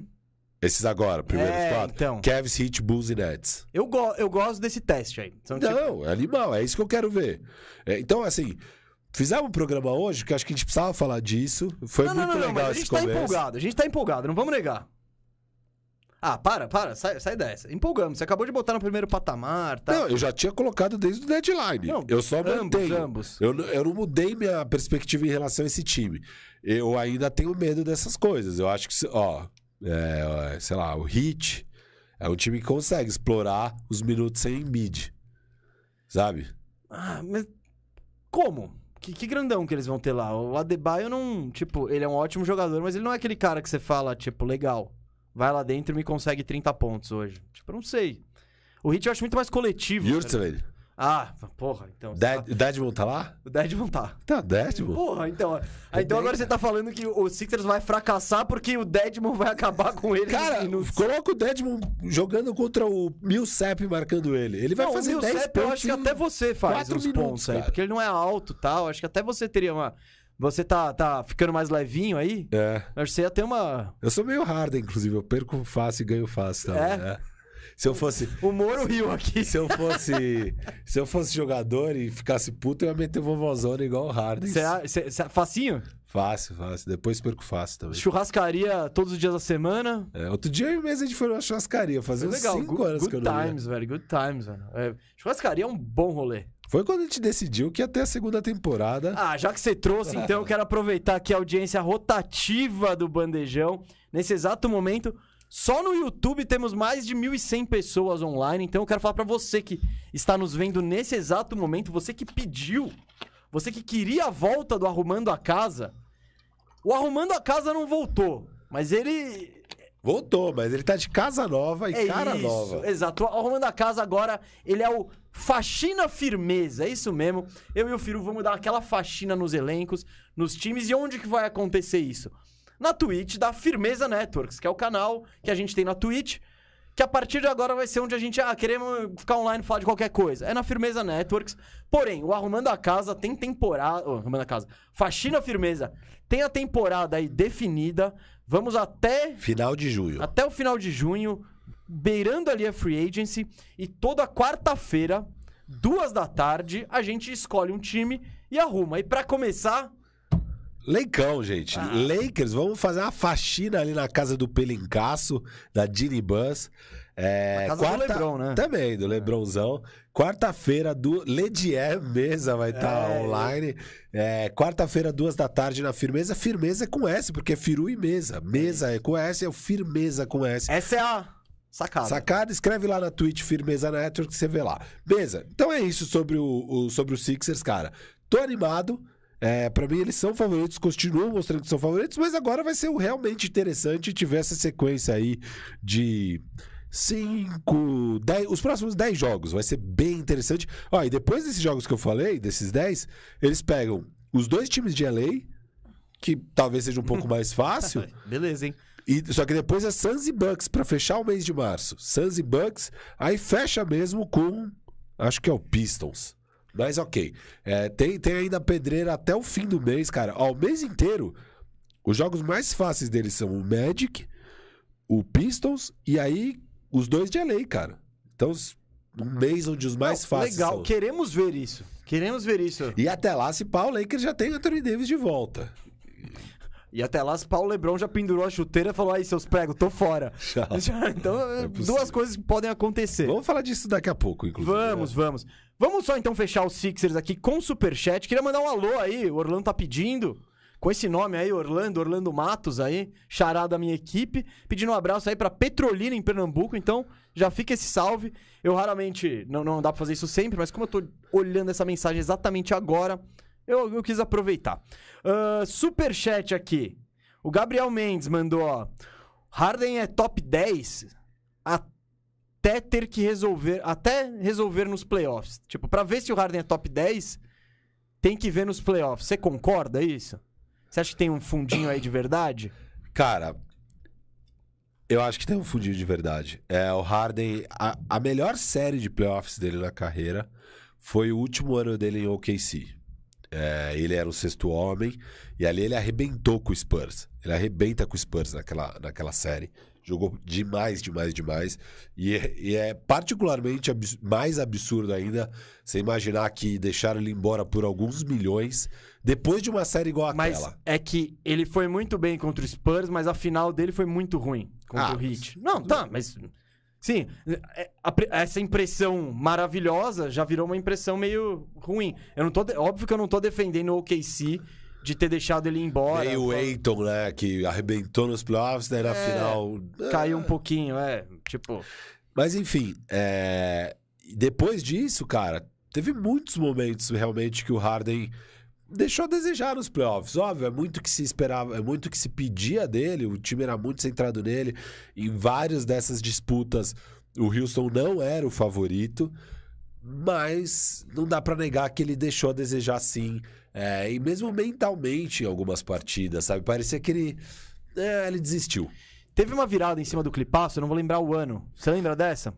Que acho que foi o jogo 7. O Harden, ele tá, o Clipaço tava na frente, já tinha aberto a vantagem. Agora, se vocês lembrarem no chat, digam aí qual foi exatamente esse jogo. Então, ele já tava no banco, ele entrega os pontos e o Houston tem uma virada absurda com o Josh Smith, cara. Josh, Jo- é, Josh Smith, tipo, tirando uma performance do nada, metendo bola de três. Então, é, o- os coadjuvantes que carregaram aí eles é, para passar do clipaço, É o mas clipaço do Doc Rivers. né? é, é, é especialista. o, eu, concordo, eu concordo com a mensagem do Gabriel. Eu quero ver isso. Esse é Não, o próximo e, passo. E o Embiid também tem que se provar. São dois caras que precisam se provar. O Embiid muitas vezes chega no- na reta final do jogo cansado, é, toma decisões erradas. Cara, vamos ver. Ah, e, um, Então, e uma das dois coisas estão em situações que. ideal. É, exato. Então. Finalmente é, você tem um cara que realmente Não tem te desculpa. complementa. Não tem desculpa. é. Agora não tem desculpa. Agora vocês finalmente. Provavelmente na maioria dos duelos vocês vão ser favoritos, ou pelo menos ter as mesmas chances, ou vão ser underdog. Então, cara, agora é a hora mesmo desses caras irem lá e arrebentar. Tem tudo pra isso acontecer. São dois jogadores que eu gosto muito. É, tô torcendo pra eles irem bem, mas de fato eles precisam se provar. E É um fato pra mim. É, e uma coisa que me, me que eu fico meio com a pulga atrás da orelha dos Sixers, que eu não fa- Eu tinha notado, mas deixei passar porque a gente já tinha falado bastante. Cara, eu não acho nem um pouco que é sustentável esse nível de arremesso livre deles sofrerem falta. Mas, Firu, eles estão com 13 a mais que o melhor time da NBA. Então, tipo, eles não precisam arremessar é, 37. Mas se eles arremessarem 28, já é um nível absurdo. Isso, isso sim. E a gente sempre falou, acho que quando rolou a troca, era um dos pontos que a gente. Mano, esse time vai viver na linha. É, não- Vai viver na linha, porque são dois dos caras que tem- mais atraem E o lance livre tem o efeito, o efeito cascata, que você vai. Os outros jogadores vão acumulando faltas. Então, pô, você tá pegando. Não, um- contra o Knicks, ele tirou todos os pivôs de quadra. Eu vi que tinha um cabeludo lá de Black Power que eu nem sabia quem era. O Jericho Sims. Ah, era ele? É o ele. seu queridinho? O meu queridinho. Tomou seis faltas também. pô, o cara mal jogou o ano inteiro, vai marcar o Harden, bicho. marcar o Harden não, o Embiid, pô. Então. Tomou seis faltas. Então, Pegou um rebote lá. Ah, animal. Irado. Animal, pô. Jericho Sims, era ele, Eu cara. fiquei olhando lá e falei, mano, Ele é, ele é da hora, beleza, hein? Ele é da hora, É, esse não, cara. deu- O, o... Mas, cara, é... não, o que eu tenho medo um pouco, Mesa, é que eu acho que boa, pa- boa parte não. alguma parte das faltas que o Embiid tá tomando, a gente assiste bastante basquete, você e eu. Eu vejo outros jogadores do porte do Embiid, com um jogo parecido do Embiid, que na mesma situação não ganham essas faltas. Giannis não ganha essas faltas, o LeBron não tá ganhando essas faltas, o Joker direto não tá ganhando essas faltas. Eu acho que o Embiid tá numa boa relação com a arbitragem, digamos Ah. assim. É que um cara tão grande. É o problema que o Shaq tinha esse problema. Cara, o Shaq. Basicamente todo lance é falta no Shaq. Porque você vai ter um Não, contato não. físico. Mas o tamanho desse cara. E às vezes você deixa passar, às vezes não. É, então, é meio. Só que com o Embiid não estão deixando passar, estão dando tudo. Sim, mas é, eu em geral é dúvida- apitável. É, mas eu não tenho dúvida que nos playoffs essas fal- faltas secam. Não, diminuem, mas tem coisa que não dá. Tipo, Sim, sim, sim. ele, ele é tão dominante, tão grande, que eu acho que. eu- 37? Não, mas eu, eu vejo esse time. se- não é uma braba isso, mas. eh, os, esse Sixers vai ter a melhor média de lances livres por partida da NBA quando terminar a temporada. Não tô dizendo que vai alcançar tal, mas se você tira, tirar esses jogos da dupla em Harden e Embiid, eu acho que eles vão estar na liderança da NBA. É, os dois juntos já chegam É, perto é. da liderança. Ah, tá. Os dois juntos. Não, chegam perto, não. Não, um não. tá batendo Na- 10 e o outro tá batendo normalmente, 17. Então eles já. normalmente, Os dois, eles, nesse momento, eles já seriam líderes da NBA em lances livres por partida. É, é. Então é, eu acho que só isso é bem absurdo. E eu acho ruim se isso virar um costume, algo que eles.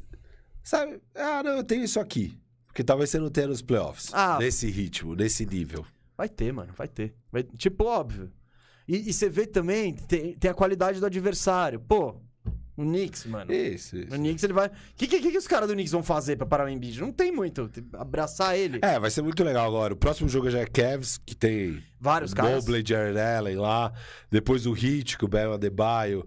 É, depois o Bulls. Vult? é, O Vu- o Vult, É, ele- o Vult vai já- bem com o é, Embiid. Ele, ele, O Vult ele- ele o consegue dar umas trombadas. Depois o Nets, ele vai enfrentar o André Drummond. Ele adora. Ah, isso vai ser Ele legal. deve estar muito feliz de finalmente poder voltar a enfrentar o Cara, André Drummond. Ó, André Drummond, eu não, eu não entendo. Eu, eu- estou perplexo, como diz- diria o outro ali. Eu estive continuei, porque que decisão de carreira desse cara. Bom, agora ele tá num lugar bom. Tá, né? É, é, o, é o mundo da NBA ajudando É. esse cara aqui. Ó, só aproveitando aqui um, um superchat chegou do Guilherme Naziazene. Valeu pela contribuição. E ele não gostou do que você falou, não, hein? Boston na frente do Bucks não dá. Só um tem o grego. É verdade. Você quer. né? Eu, eu, eu, eu, eu concordo com essa aí, Tá bom. tá bom? Você tá falando, o Firo tá com cara de. Vamos ver então. Vamos ver. tá então. bom. Vamos ver. Mas agradece a contribuição, pelo menos. pô. Não, agradeço e agradeço também o Daniel Almeida, que mandou salve Sim, família. nesse também, mas pode falar. Melhor podcast do Brasa. Abraços. Valeu. Fico Pô, lisonjeado. muita- a gente, a gente, de fato. Esse tipo de mensagem nos emociona e nos É. deixa lisonjeados e até um pouco marrentos. Você fica Não, marrento. você é o mais É, marrento. eu sou humildaço. Galera, bom, por favor, então, aqui, ó, diga quem é mais marrento. Aqui, pode dizer no chat aqui, ó, só faz aquela chuva de comentários que é bacana. Ou pode falar que os dois são humildes, se... mas se achar que os dois são marrentos, também, eu acho que humildade é uma grande virtude da vida também. Ó que marrento. Esse cara é muito marrento. É, não, não, não digo nem por mim. Eu gosto dos caras que são marrentos. Tipo, às vezes a galera fica, ah, ele, ele é Não, muito são, são- marrento. São duas coisas. Humildade, uma coisa é ser humilde, outra coisa é ser autoconfiante. Tipo, Sim, sim. E às vezes você também é meio marrento e você não é humilde. Tem uns caras que não são humildes e eu curto os caras. Não, é legal. Eu mas acho que é um não, mas crime. humildade é uma virtude. É legal, é legal. Eu, eu acho uma, eu acho uma Não, virtude. é, eu também curto os caras que são humildes, mas eu curto os caras que não Mano, são tá humildes. todo mundo falando que você é marrentaço aqui. todo mundo. O cara até te. O Dom João aqui te, te comparou com o Gabigol, velho. Então. Ô, louco. Aí, ó, eu curto o Gabigol, a galera odeia. Eu acho ele da hora. É, então, não. Pô, Romário, eu amo o Romário.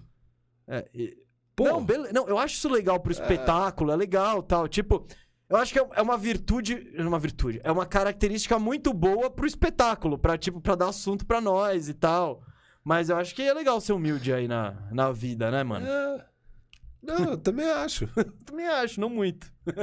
Não, eu acho que fazem muito auê com quem não é humilde. Aqui, ó. Alguém, o, o Gustavo mandou uma aspa sua aqui, ó. Humildade é pra otário, Firu. Eu não falo- Criaram uma aspa aí, É, pô. Você criou a hashtag, agora os caras estão criando aspa pra você. Firu, vamos! Momento? Momento, momento. Eu já eu, eu recupero aqui, ó. Ó, o Moro vai botar aí na tela, porque agora, gente, é a hora da gente simplificar, descomplicar a sua relação com o basquete, tal qual o vinho 22 descomplica a sua relação com o vinho, né, Firu? É isso. Vinho 22 chegou aí pra descomplicar a sua relação com o vinho. É, o pessoal tem muita nóia, né? Ai, vinho, eu não vou tomar vinho, eu não entendo de vinho. Ah, Cara, você não precisa entender de vinho. Você precisa só pegar essa latinha maravilhosa, abrir e tomar. E não pensar em nada, só desfrutar. Porque é muito gostoso o vinho. E o vinho é pra todo mundo. É pra você, é pra você, é pro Moro. Salve Moro, monstro. Moro, Moro detonou os nossos vinhos 22 no fim do ano aqui. deu- é, o mesa e é pra mim também. ai, ai, ai, mesa, você é terrível. É, é, Quebrei o merchan aqui, galera. Quebrou o merchan. Bom, e temos aqui, então, igual o vinho 22 descomplica a nossa relação com o vinho, eu e o Mesa estamos aqui para descomplicar a sua relação com o basquete, oferecimento de vinho 22, nosso parceiraço aí. E Mesa, Posso trazer aqui ó, Traga, o questionamento traga. que o, o luizfm.oliveira ali no, no Instagram, né? Então a Carol separou, a Carol nossas, nossas Beijo, redes Carol. sociais, beijo Carol, separou aqui a mensagem do Luiz, mandou uma sugestão e eu acho que é uma sugestão bem pertinente, assim. O que, que ele quer saber, Firu? Se um jogador salta do perímetro em direção à área de dois pontos, lança a bola no ar, vale dois ou três pontos?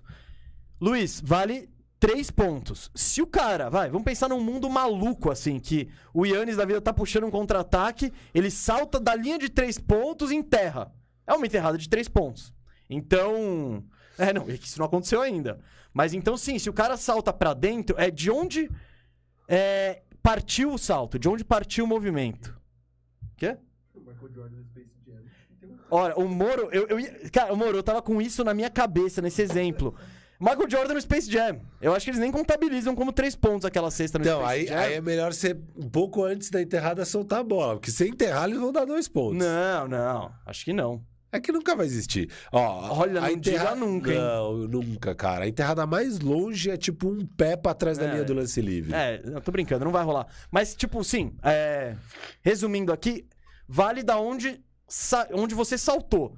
Se você saltou de fora da linha de três e arremessou de dentro, mas claro, sem colocar o pé no chão, vale três pontos. Então, é isso que conta, certo, Firu? E isso é pra tudo, viu, gente? Não é só pro arremesso, não. O basquete o que importa é da onde você salta. Então, você vai buscar uma bola que tá caindo pra fora da, da quadra, você tem que estar com os pés dentro da quadra no momento que você pula. Você pode pegar ela lá fora, desde que você tenha pulado pra dentro e quando você tocar na bola, você ainda não tem encostado no pé lá fora. Então, é como se tivesse pula... como se você estivesse ainda dentro da quadra. Você pulou de dentro da quadra, você tá no ar, você tá dentro da quadra. O conceito é o mesmo, é isso aí. Então, Então, é o mesmo conceito para bola de três, para salvar uma bola que tá indo para fora. É, backcourt violation também. Às vezes a bola pode passar. O que não pode é você encostar na bola ou a bola pingar no chão. O que importa é, é o chão, né? No fim das contas, não é Exato. o ar. E aquela coisa, se você saltou também e caiu, quando, a partir do momento que você caiu, você já andou. Então, né? Você não tem muito esse Isso, tempo, isso, né? isso.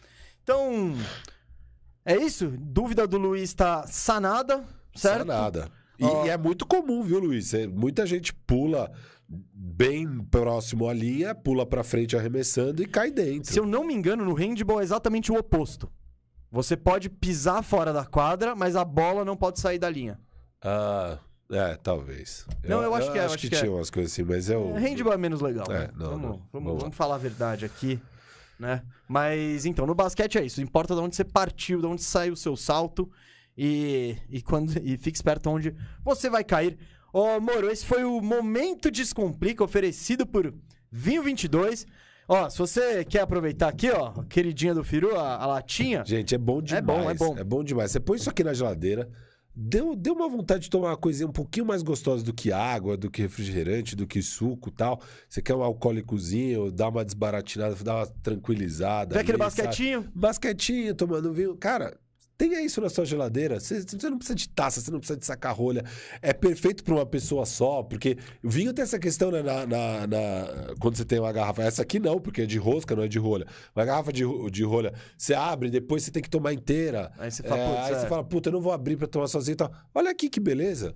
Tem aqui, ó. Na- é para você. duz- 200 e o quê? 69 ml, eu acho que é Perfeito. perfeito, perfeito. Então esse foi o Momento Descomplica, oferecido pelo Vinho 22. Valeu, galera do Vinho 22, por dar essa moral ao Bandejão, apoiar o Bandejão. E você aí, se quiser conhecer mais os produtos do Vinho 22, o link tá aqui na descrição, tá? É isso. Então, aconselho demais aí, ó. Maiores de 18 anos, seus orelhudo, hein? Importante ressaltar esse detalhe. Bom, galera, vamos pra segunda parte do programa? Já foram todos os superchats? Já foi, né? Eu acho que foi. Já Fechou. falamos Mandem que... mais superchat que no final do programa a gente lê a reta final. Isso, isso, isso. Já falamos também que semana que vem, quarta-feira, duas da tarde, tem Faxina Firmeza no Firmeza Networks. Então, na é a Twitch. segunda temporada do nosso segunda temporada do Arrumando a Casa, agora com. Todo repaginado. Tá tudo Vamos repaginado. arrumar o Lakers. O Lakers, quarta-feira, duas da tarde. Então já avisa todo mundo aí. Vem dar essa moral pra gente. E agora a gente vai falar do time que será assunto do Arrumando do, do, do Faxina Firmeza. A gente vai demorar pra gente pegar isso, hein? Mas falaremos lá com profundidade. Mas esse time, o nosso querido Los Angeles Lakers aí, se encontra em um momento delicado, né? Talvez nem vá para o play-in. Talvez playoff direto Já praticamente foi. impossível. Então a gente vai discutir como que vai ficar essa situação do play-in. E, e- e na Conferência Oeste, que é, é onde está mais disputado, onde está mais interessante. Só para explicar, para quem não sabe o que é o play-in, do 1 ao sexto, cê- você garante vaga direto nos playoffs. Então você já está classificado. Do sétimo ao décimo, rola uma eliminatória para ver quem fica com as duas vagas restantes. O sétimo enfrenta o oitavo, quem ganhar Tá na sétima tá, vaga. tá na sétima vaga. Quem perder vai enfrentar o vencedor De do novo. duelo entre o nono e o décimo. E quem ganhar esse, duelo, esse segundo Esse duelo, terceiro esse, duelo. É, esse terceiro duelo, mas esse segunda fase, vai, garante a oitava vaga dos playoffs e se classifica. Qual Ou que seja, é a... você ficar em, em sétimo ou oitavo, você tem duas chances pra ganhar um jogo. Você ganhar na primeira já tá de cara, você ganhar na segunda você tá lá. Se perder as duas, você tá fora. E quem tá em nono ou décimo tem que ganhar duas. Boa, bem explicado, bem didático. E eu vou repassar aí pra você como é que tá a situação, né, do Oeste neste exato momento em relação ao play-in. Sexto colocado, que estaria indo pros playoffs agora, é o Denver Nuggets com 36 vitórias, 26 derrotas. Na sétima colocação, primeira posição do play-in, veio o Minnesota Timberwolves, nosso Wolvaço, hein? Eu tô muito, eu tô nessa bandwagon há muito tempo, cara. 34 vitórias, 29 derrotas. Em oitavo lugar, o Los Angeles Clippers com 33, 31. E aí, em nono lugar, vem o Lakers. Ele tá a quatro jogos e meio de distância do Clippers. Então, eu acho que É aí que. vamos, vamos partir do, do pressuposto que ambos já estão pelo menos no play-in. Wolves e Clippers não ficam abaixo do oitava, oitavo lugar. Então, galera, pra explicar, a gente nem vai entrar nessa discussão de, de- a gente não vai falar de Wolves e não vai falar de Clippers, porque a gente já tá imaginando que se eles que pelo menos play-in eles pegam. É. E eu só queria falar, já que não vamos discutir de- Clippers, eu acho, putz, baita feito do Tailu, Absurdo. porque você olha esse elenco do Clippers, Firu, cara, o Moro aqui falou, falou aqui no fundo, torcedor do Clippers, falou que é desesperador. Eu, eu digo, o Clippers é o oitavo, mas eu acho o elenco do Clippers pior que o do Lakers, pior que o do Pelicans, pior que o do Kings, até pior que o do Spurs. Só o Blazers aí desses outros times aí, acho que não teriam. Mas é, o, o Clippers ele tem muito muito coletivo, muita é um time bem treinado, todo mundo sabe exercer seus papéis, enfim. Por isso eles já estão no oitavo lugar, já vão pegar pelo menos um play-in, enfim. Depois, você quer falar alguma coisa do nosso clipaço aí? Que você ama? Não? Não, não, eu só concordo É isso, com você né? que o trabalho do Tailu é fantástico. E o ele elenco é meia boca. Ele é um dois. dos três, cinco melhores técnicos da NBA. Cinco, sem dúvida. Talvez três, talvez dois melhores técnicos da NBA. Quem é o melhor? Você não botou ele em primeiro? Cara, é, pra mim, os três melhores é Spolstra, Nick Nurse e ele. São os três melhores. Eu gosto. Você não quer trazer o Steve, o Steve Kerr pra, pra jogada? É, então, ele entra nessa E conversa. você não botou o Monte Williams? Ah, então, tem o Monte Williams. É que o Monte Williams tá fazendo um baita trabalho agora. Ele, ele, É, tinha não- ido não- bem no Pelicans lá, mas ficou muito tempo sem ser um treinador. Eu tô falando dos caras que a gente tá mais acostumado a ver. Acho que tá com É, o Pop, obviamente, seria o melhor, mas pra mim já. Não, Pop. não é, não é. O Spurs tá brigando aqui com esses malucos aí. Bem, não tá brigando muito, mas esse time do Spurs é. Você acha que tá overachieving? Não overachieving, mas tipo, tá na disputa. Não era, esse era um time pra tank. Em qualquer. Você põe o, qualquer treinador aí, esse time acho que tá com menos vitórias. Enfim. Só pra voltar. aqui. E, e a, e a gente já ganhou o over-under do Spurs, acho. Já? Já, já. Acho que o over-under deles era bem abaixo.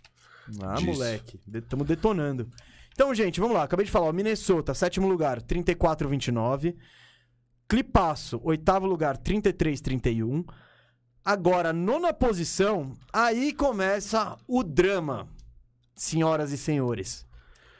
Vem em, em nono, essa equipe que eu gosto tanto, que é o Los Angeles Lakers, 27 vitórias, 34 derrotas. Nossa. Em décimo, com a um jogo e meio do Lakers, vem o New Orleans Pelicans 26-36. Pelicasso que começou, acho que 1-13 a temporada, se eu não me engano. É, tá. Já, vamos mergulhar nos times. Aí depois, ó, Portland Trail Blazers, que está a um jogo do Pelicasso, 25-37. Aí, San Antonio Spurs na sequência, 24-38, também um jogo de distância do Blazers, né? E o Sacramento Kings, 23-41, tá, com, tá a dois jogos do Spurs e a quatro jogos do Pelicasso, que é o décimo lu- lugar. Firu, vamos falar desse grupo de times aí irregulares, né? Que não são confiáveis e que estão aí nessa briga de foice no escuro pra tentar disputar um playoff. O- essa é aquela temporada que faz, acho que qualquer um se arrepender de existir o play-in, né? Porque o justo mesmo é corta ali no Clippers, já playoff direto, boa galera, tchau. Porque meu, esses caras aqui não merecem, né? É, é impressionante. O Lakers estar em nono com uma temporada horrorosa dessa e, tipo, ir pro play-in. é, o Um LeBron tinha- recorde negativo, bem negativo. Tá muito, 44% sete, sete jogos abaixo de 500. É, o, o LeBron que tinha chorado ano passado que o play era injusto. Ah, e legal que você trazer isso. Gostei. É, não. E, e esse ano tem que dar graças a Deus que existe o play porque o Lakers é um time que pode muito bem ser ridículo e vai ser ridículo até o fim do ano, mas em um, dois jogos ali, se LeBron e Edith estão saudáveis, Mas- pode- podem entrar pro playoff. Mas eu acho que o LeBron não vai jogar em protesto ao play-in e ele ser contra isso. Eu acho que ele vai Ah, tomar essa lógico, decisão. lógico, lógico. É, enfim. É, mas mesmo no ano passado, ele reclamou quando tava bem, acabou precisando do play-in. Sim, sim, precisou do. do... Se bem que não, acho que o Lakers ficou em oitavo. Não, o Lakers não precisou. Ele precisou do play-in, mas ele, ele já estaria classificado antes. Por isso que ele reclamou. É, é. Precisou do play-in, mas ele era o, o sétimo, oitavo Isso, ali. ele então, era. né? É, verdade. Bom, é, é verdade, tendo que eles jogaram só um jogo, né? E ganharam. Uhum. Ganharam do Warriors Isso. e depois isso. o Warriors, perdeu pro Memphis. perdeu pro Memphis.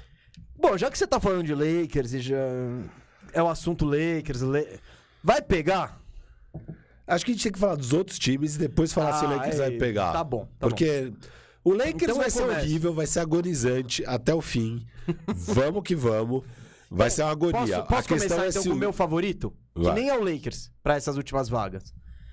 Pra mim, entre esses times, o que eu acho mais completo, mais cara de time mesmo, é o nosso Pelicasso. Lógico. Não, Nosso eu- Pelicasso. o Pelicasso vai ficar em nono.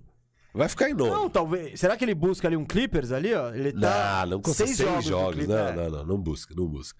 Não busca. Clippers, o Clippers vai sempre conseguir ganhar os jogos deles. É bizarro, né? Eles É, ganham os né? joguinhos e falam, tá, o Clippers ganhou então. É, Pega o o Clippers vai ganhar. Minnesota, eles ganham. Só, puta. Pelicans vai ficar em nono. A disputa é pela décima vaga. Então, que- vamos falar do Pelicasso primeiro. Vamos, vamos, vamos. O que, que eu acho do Pelicasso? Eu acho que dentre esses times, é o que tem a mais, mais cara de um time. Você olha pra escalação e fala, tá, isso faz sentido. É Tem CJ jogador. McCollum. CJ Mc... é, então, eles têm só um probleminha. O time deles é que faz sentido é CJ McCollum, Herb Jones, que é um wing defensor, novato, gosto muito dele. Monstro. Brandon Ingram, que você deu, você deu, eu não sei quem é, mas o Firu ele disse no, no, no Instagram dele que ele ia elogiar um jogador inesperado ali e tal. Eu acho que ele trata-se de Brandon Ingram, a gente não Você conversou sobre também isso acha que é o antes. Brandon Ingram? Ah, a galera acha, né? Ou Pessoal- Abel Ferreira. O pessoal, as duas. O pessoal tá firme no, O, o, Te- o Tex, meu amigo André, mandou do Abel. Um abraço aí, Tex. Sempre acompanha o bandejão. É... Grande Tex. É, geral aqui, Brandon Ingram. Falei Então que eu ia calma, elogiar calma, alguém. calma. Eu só trouxe isso aí, aí ó, se Tá. você quiser dar sua última opinião sobre o Firu, entra no Instagram dele, arroba FiruBR.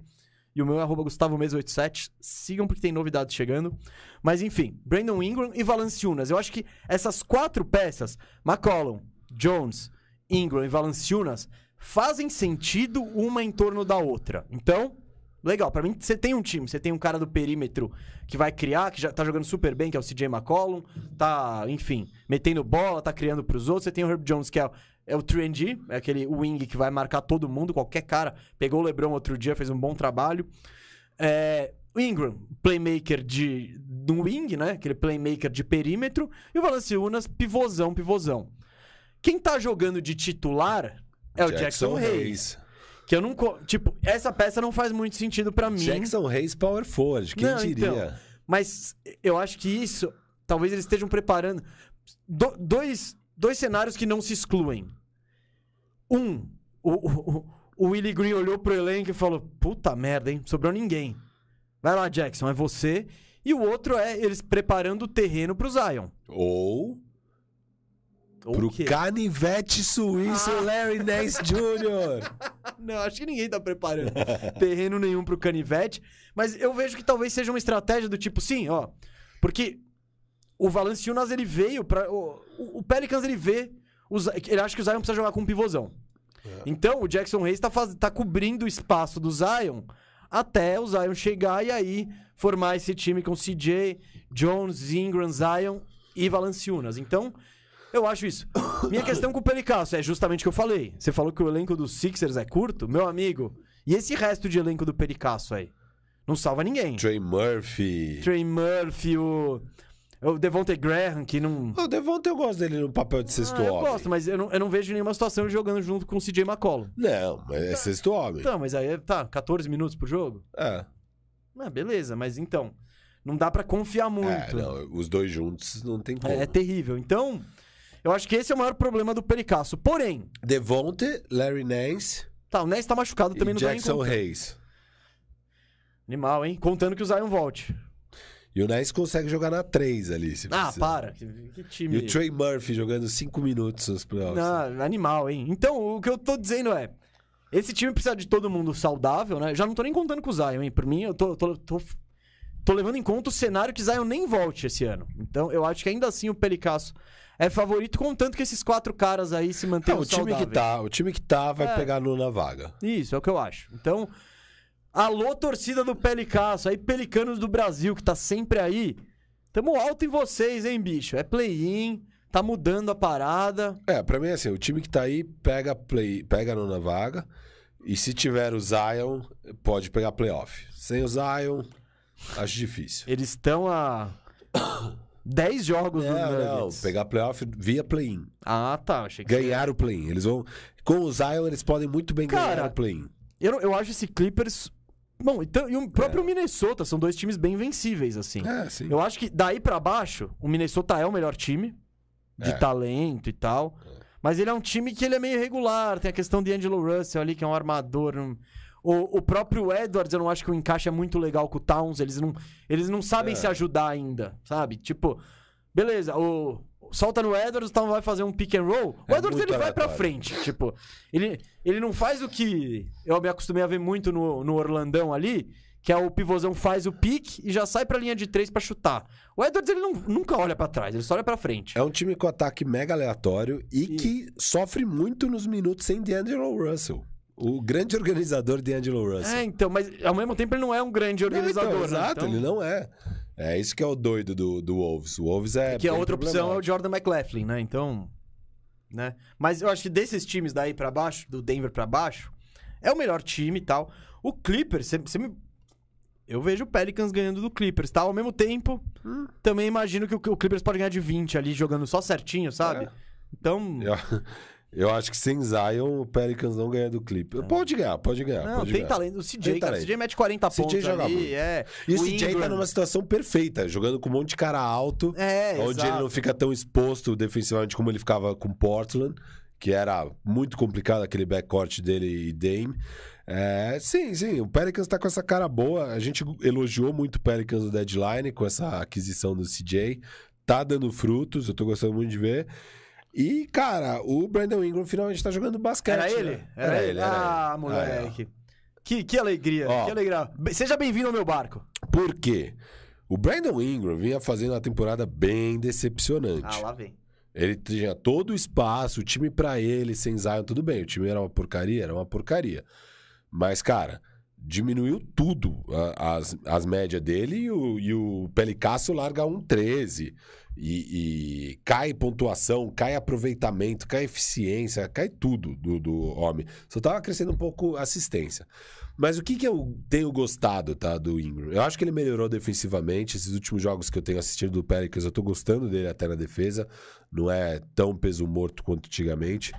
E no ataque, cara, eu acho que ele tá muito inteligente. Eu, acho que eu, eu achei que eu nunca ia falar isso do Ingram. Por que, que ele sabe pontuar? Isso a gente sempre soube. O cara sabe pontuar, ele é um bom scorer. É, ele tá chutando mal de três nessa temporada. É, diferente do resto da carreira dele, que ele chutava bem. Esse ano ele tá chutando mal do perímetro. Mas, cara, o cara é, é muito talentoso como pontuador. O cara consegue fazer cesta. Mas eu nunca achei ele um jogador inteligente. Eu sempre achei ele um jogador meio burro, que é, tomava decisão errada. Sei lá, que. Que não usava o melhor, não usava os seus atributos da melhor forma. Finalizava com um arremesso, é, arremesso desequilibrado, enfim. Mas O jogo parece que. desa- é, Os jogadores sempre falam isso, né? Os jogadores falam muito de tipo, o jogo desacelerar. Que é. Você opera num outro, numa outra frequência aonde você consegue ir com mais calma, você enxerga as coisas melhores e tal. Então o jogo desacelera. Você, é tipo na Matrix, quando o Neo faz aquelas coisas. Sim, é o o- jogo desacelera. vê, é, velocidade é importante, mas não é tudo. Você vê o Lucas, você vê, sei lá, o Kate Cunningham. E, mas, Não, e- Firu, e, não é só do.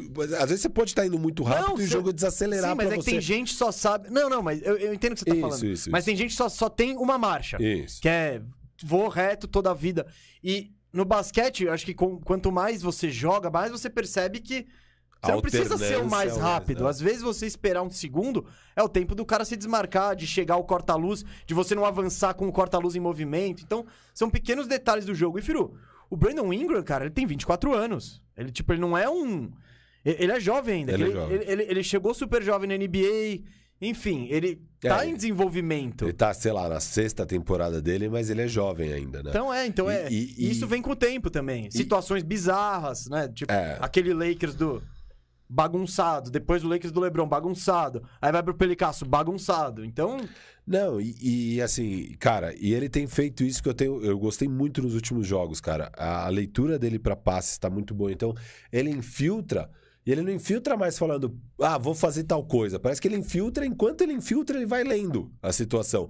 E ele tem achado uns passes, cara, muito bonitos, assim. Tem jogadas bonitas, assim, de. Cara, uns passes rápidos que ele dá pro cara que tá cortando.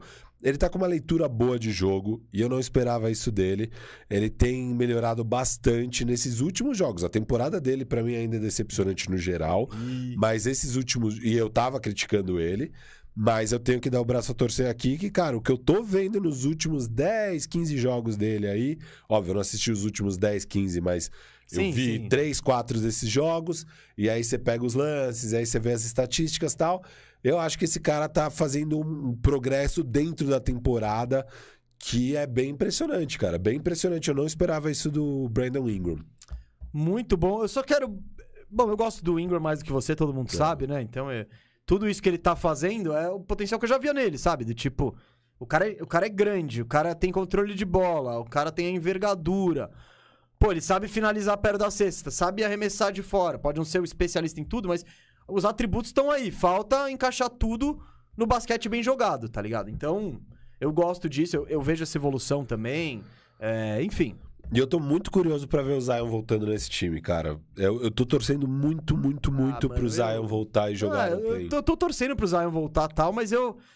Eu não quero, não quero ter esperanças. Eu, tipo. Ah, eu tô- porque eu, eu sempre bati muito na diretoria do Pelicans, mas eu, eu sinto que, pelo menos nesse deadline, eles foram agressivos, trouxeram um cara que muito time comeu bola de não pegar por ele. esse preço, por fácil. esse preço. É, o próprio Dallas, né? O Dallas, eu, eu critiquei muito o, o deadline deles, Não tanto por ter trazido o Dinwiddie e Bertrand e ter se livrado do, do Porzingis que eles tinham que fazer essas coisas, mas porque tinham oportunidades aí que eles não pegaram, pô. Ah, o Clippers pega Norman Powell e Covington barataço, que são dois caras que agregariam muito pro Dallas. É, o, o, e o, e o, o Portland Pelicans pega o CJ McCollum barataço, que também seria bom ali para jogar junto com o com É, o. o Luca tem mais tamanho, pelo menos. É, com o Luca. Enfim, mas ok, acontece, mas o fato é que o Pelicans de fato se movimentou bem nessa off-season, nessa não, nesse deadline. E agora eu tô intrigado com esse time. A evolução do, do coisa. O Jackson Hayes começando a jogar bem. Ainda tem o Larry Nance pra chegar. Tá rolando uma vibe legal no time. Algo que você não via há muito tempo, sabe? Esse time com essa vibe da hora. É, o trabalho do, do técnico tem sido bom. Não sei, cara. É um time que esse ano não vão fazer nada. Acho que mesmo que saiam voltar. Não, mas eles estão eles estão no meio do caminho. Do É, rebuild, tipo, mas é um time que eu fico animado pro ano Mas- que vem se então, o Zion estiver saudável. Eu acho que o que o Pelicans tentou foi justamente isso. Foi tipo, vamos terminar umas good vibes aí, não, não vamos pra outro tank, pegar outro pique. Não, não, vamos tentar terminar legal o ano e pro ano que vem aí sim, porque com esse elenco você- com certeza eles vão reforçar. Não dá pra ir longe com, É. com esses caras que eles têm no time. Mas eu concordo, cara, eu concordo. Eu acho que é desses times aí é o mais pronto. É, Você falou. Vamos pro próximo na tabela aí. Portland Trail Blazers. Você falou do Portland Trail Blazers aí. Cara, o, o Blazers ele vem numa sequência de três derrotas, né? Seguidas, mas antes disso eles estavam, vai, 4-3. É, Então- Eles estão 4-6 nos últimos 10 jogos. Sim, sim, então. é. Ganharam Mas dessas três eles estavam é. em alta, assim. Ganharam alguns jogos interessantes e tal. Só que, Mas cara, machucou o Nurkão, cara. Machucou o Nurkic e eles já tinham perdido o Nazir Little. Não, não tem Não, nada nem lá. machucou. É, é tipo, eu não sei qual que é essa lesão do Nurk, se é uma lesão ou se é aquele do tipo, mano. É, senta aí. que Senta gente aí, mano. tem. Porque. Eu acho, eu acho que é pouco disso. é, Os caras falaram, mano, estamos ganhando jogos, que isso? Não, não, não, não, não, não, dá. ganhar. Então, é. Eu acho que. Por que, que eu já, já queria trazer o Blazers e já descartar o Blazers? Porque eu não vejo qual a utilidade da franquia. Pra franquia ter uma. Que nem pro Pelicans eu vejo. Eles precisam. Pô, eles precisam mostrar que estão em evolução, precisam convencer gente a jogar lá. Então, tem uma motivação. O Blazers, não. O que, que esse elenco. Qual que vai ser o grande valor desse elenco pegar um jogo de play-in? Até porque, ao que tudo indica, no ano que vem, Blazers muda tudo. Eles vão tentar montar um time competitivo com mais veteranos. Eles têm uma caralhada de espaço ali no cap space. Então, você não tem nem a vantagem de falar, não, eu vou desenvolver essa base, não, eu. Não, meu, esse time vai mudar totalmente pro ano que vem. Então, É. eles precisam fazer de tudo que for possível e inimaginável pra pegar o melhor pique que der. Então, É não faz sentido, como franquia, você brigar por isso. Concordo. É, tava muito bizarro, né? Depois do deadline, eles ganhando jogos. O Anthony Simons jogando uma barbaridade. É, o Nurkic finalmente engrenando na temporada. E agora já era, cara. Você olha, quadra é Anthony Simons e Josh Hart com CJ Ellaby, o Justin Winslow e o Drew Wilbanks. É, cara, não vai ganhar jogos esse time, Não, até sabe? que tava ganhando. O Trenton Watford. Tinha, É, tinha uns então. caras entrando. Sei lá, o Dennis Smith. Tava, tava- eles estavam ganhando jogos Se, se, inexplicáveis. se começar a ganhar mais alguns jogos, vai falar, Anthony Simons, senta, Senta. um pouquinho. É. E, e é o que eles têm que fazer, e é bizarro, porque de, de todos esses times aí nessa corrida, enfim, de todos os times da NBA, o Portland é quem tem o calendário mais fácil até o final da temporada. Eles têm, um, é calen- eles têm um calendário ridículo, o que faria eu falar, cara, eles estão o quê? Dois jogos e meio do Lakers, eles vão passar. O Lakers tem o segundo calendário mais difícil da NBA. O Portland tem o mais fácil. É uma, é uma distância absurda a qualidade de calendário de um e do outro. É, mas tem que descartar o Portland, porque eu não consigo imaginar o Portland querendo. Não, então, é isso. É, não faz sentido como, como franquia. É. Ponto. Então, e, e como a ideia é mudar tudo, e, e se a ideia é mudar tudo, ter um pique bom de draft é excelente.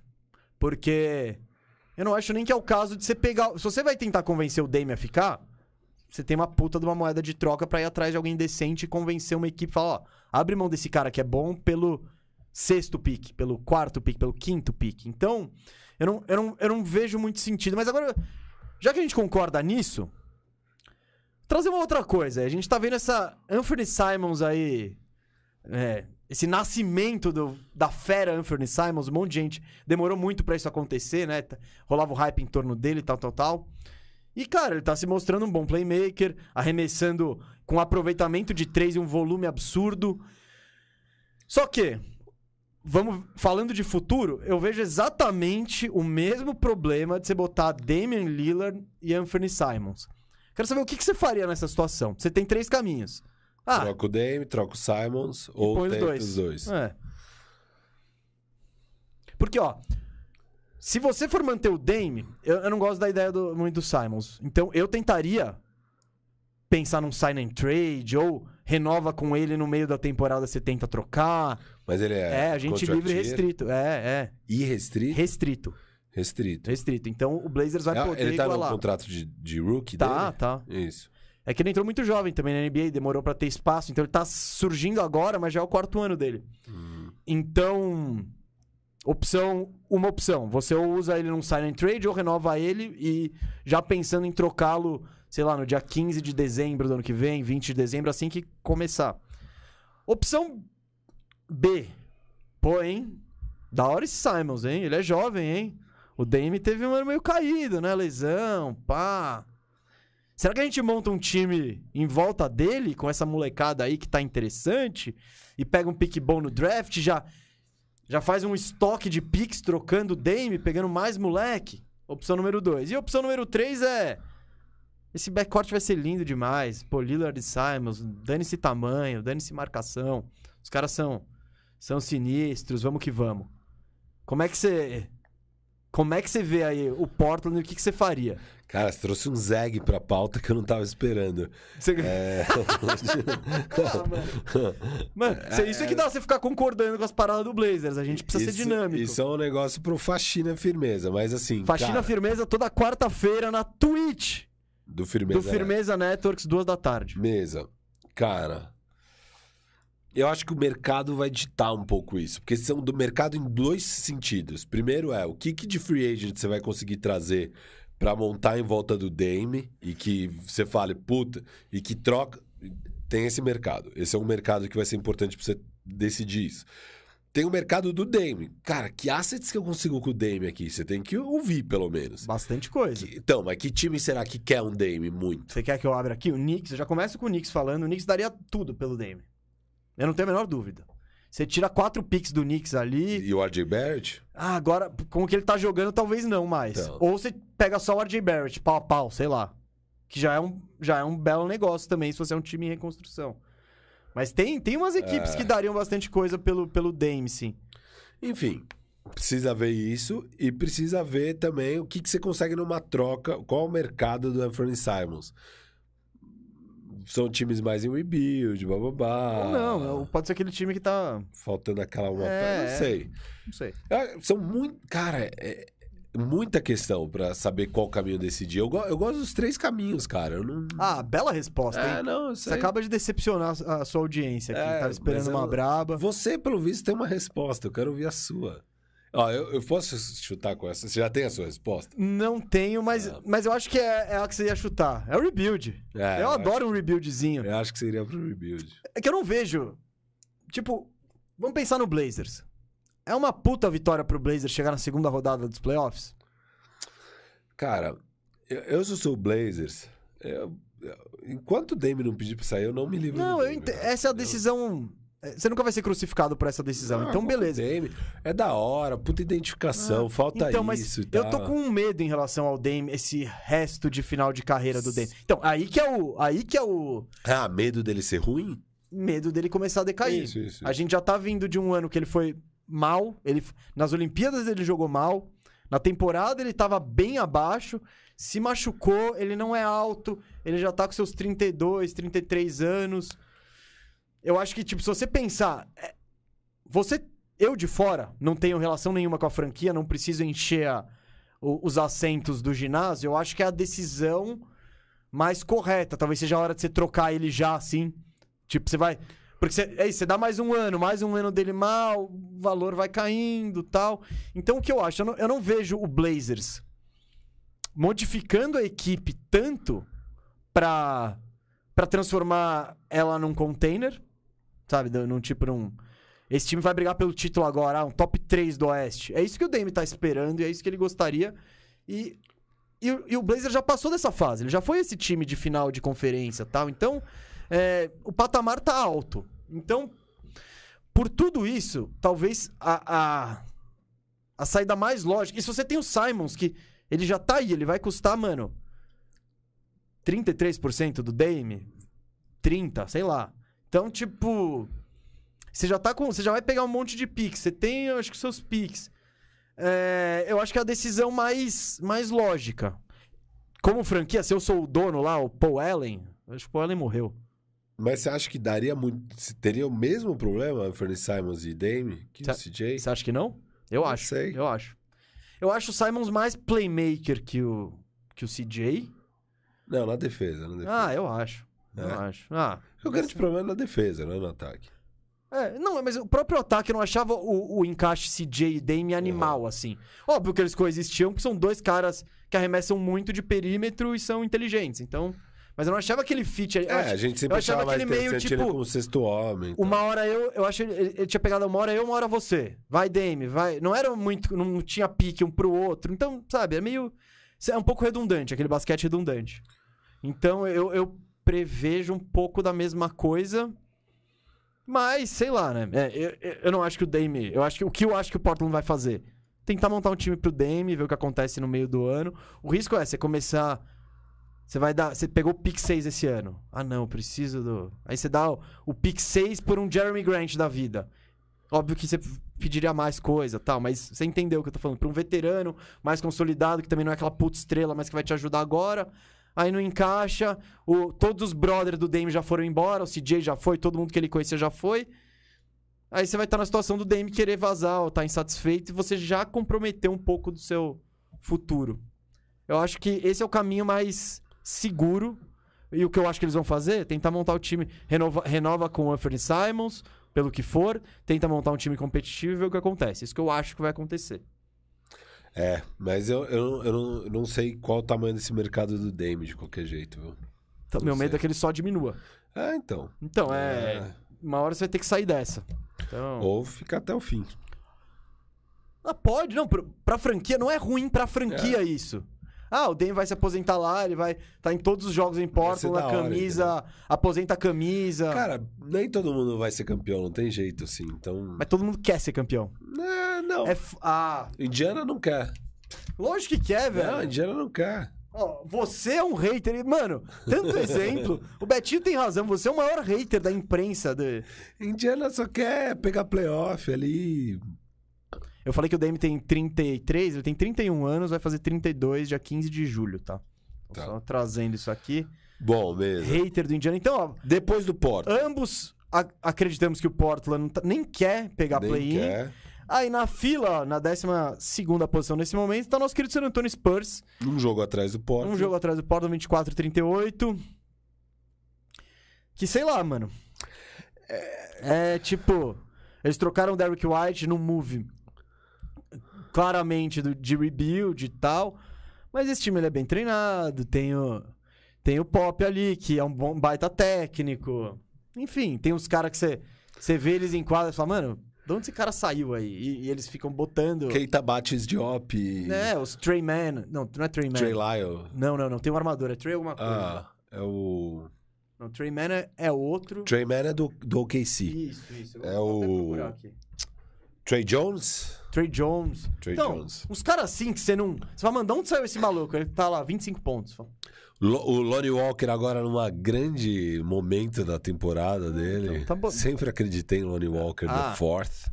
Então, o Spurs tem esses caras aí, é um time... É, o lineup deles é de John T. Murray, Keldon Johnson, Devin Vassell, Doug McBuckets e Puddle. Jacob Puddle. Esse é um time... é- É um time. Não. Então, esse é um time pra brigar pela 14ª posição num cenário normal. Se você não é o Spurs, você põe esses caras aí... É, sim.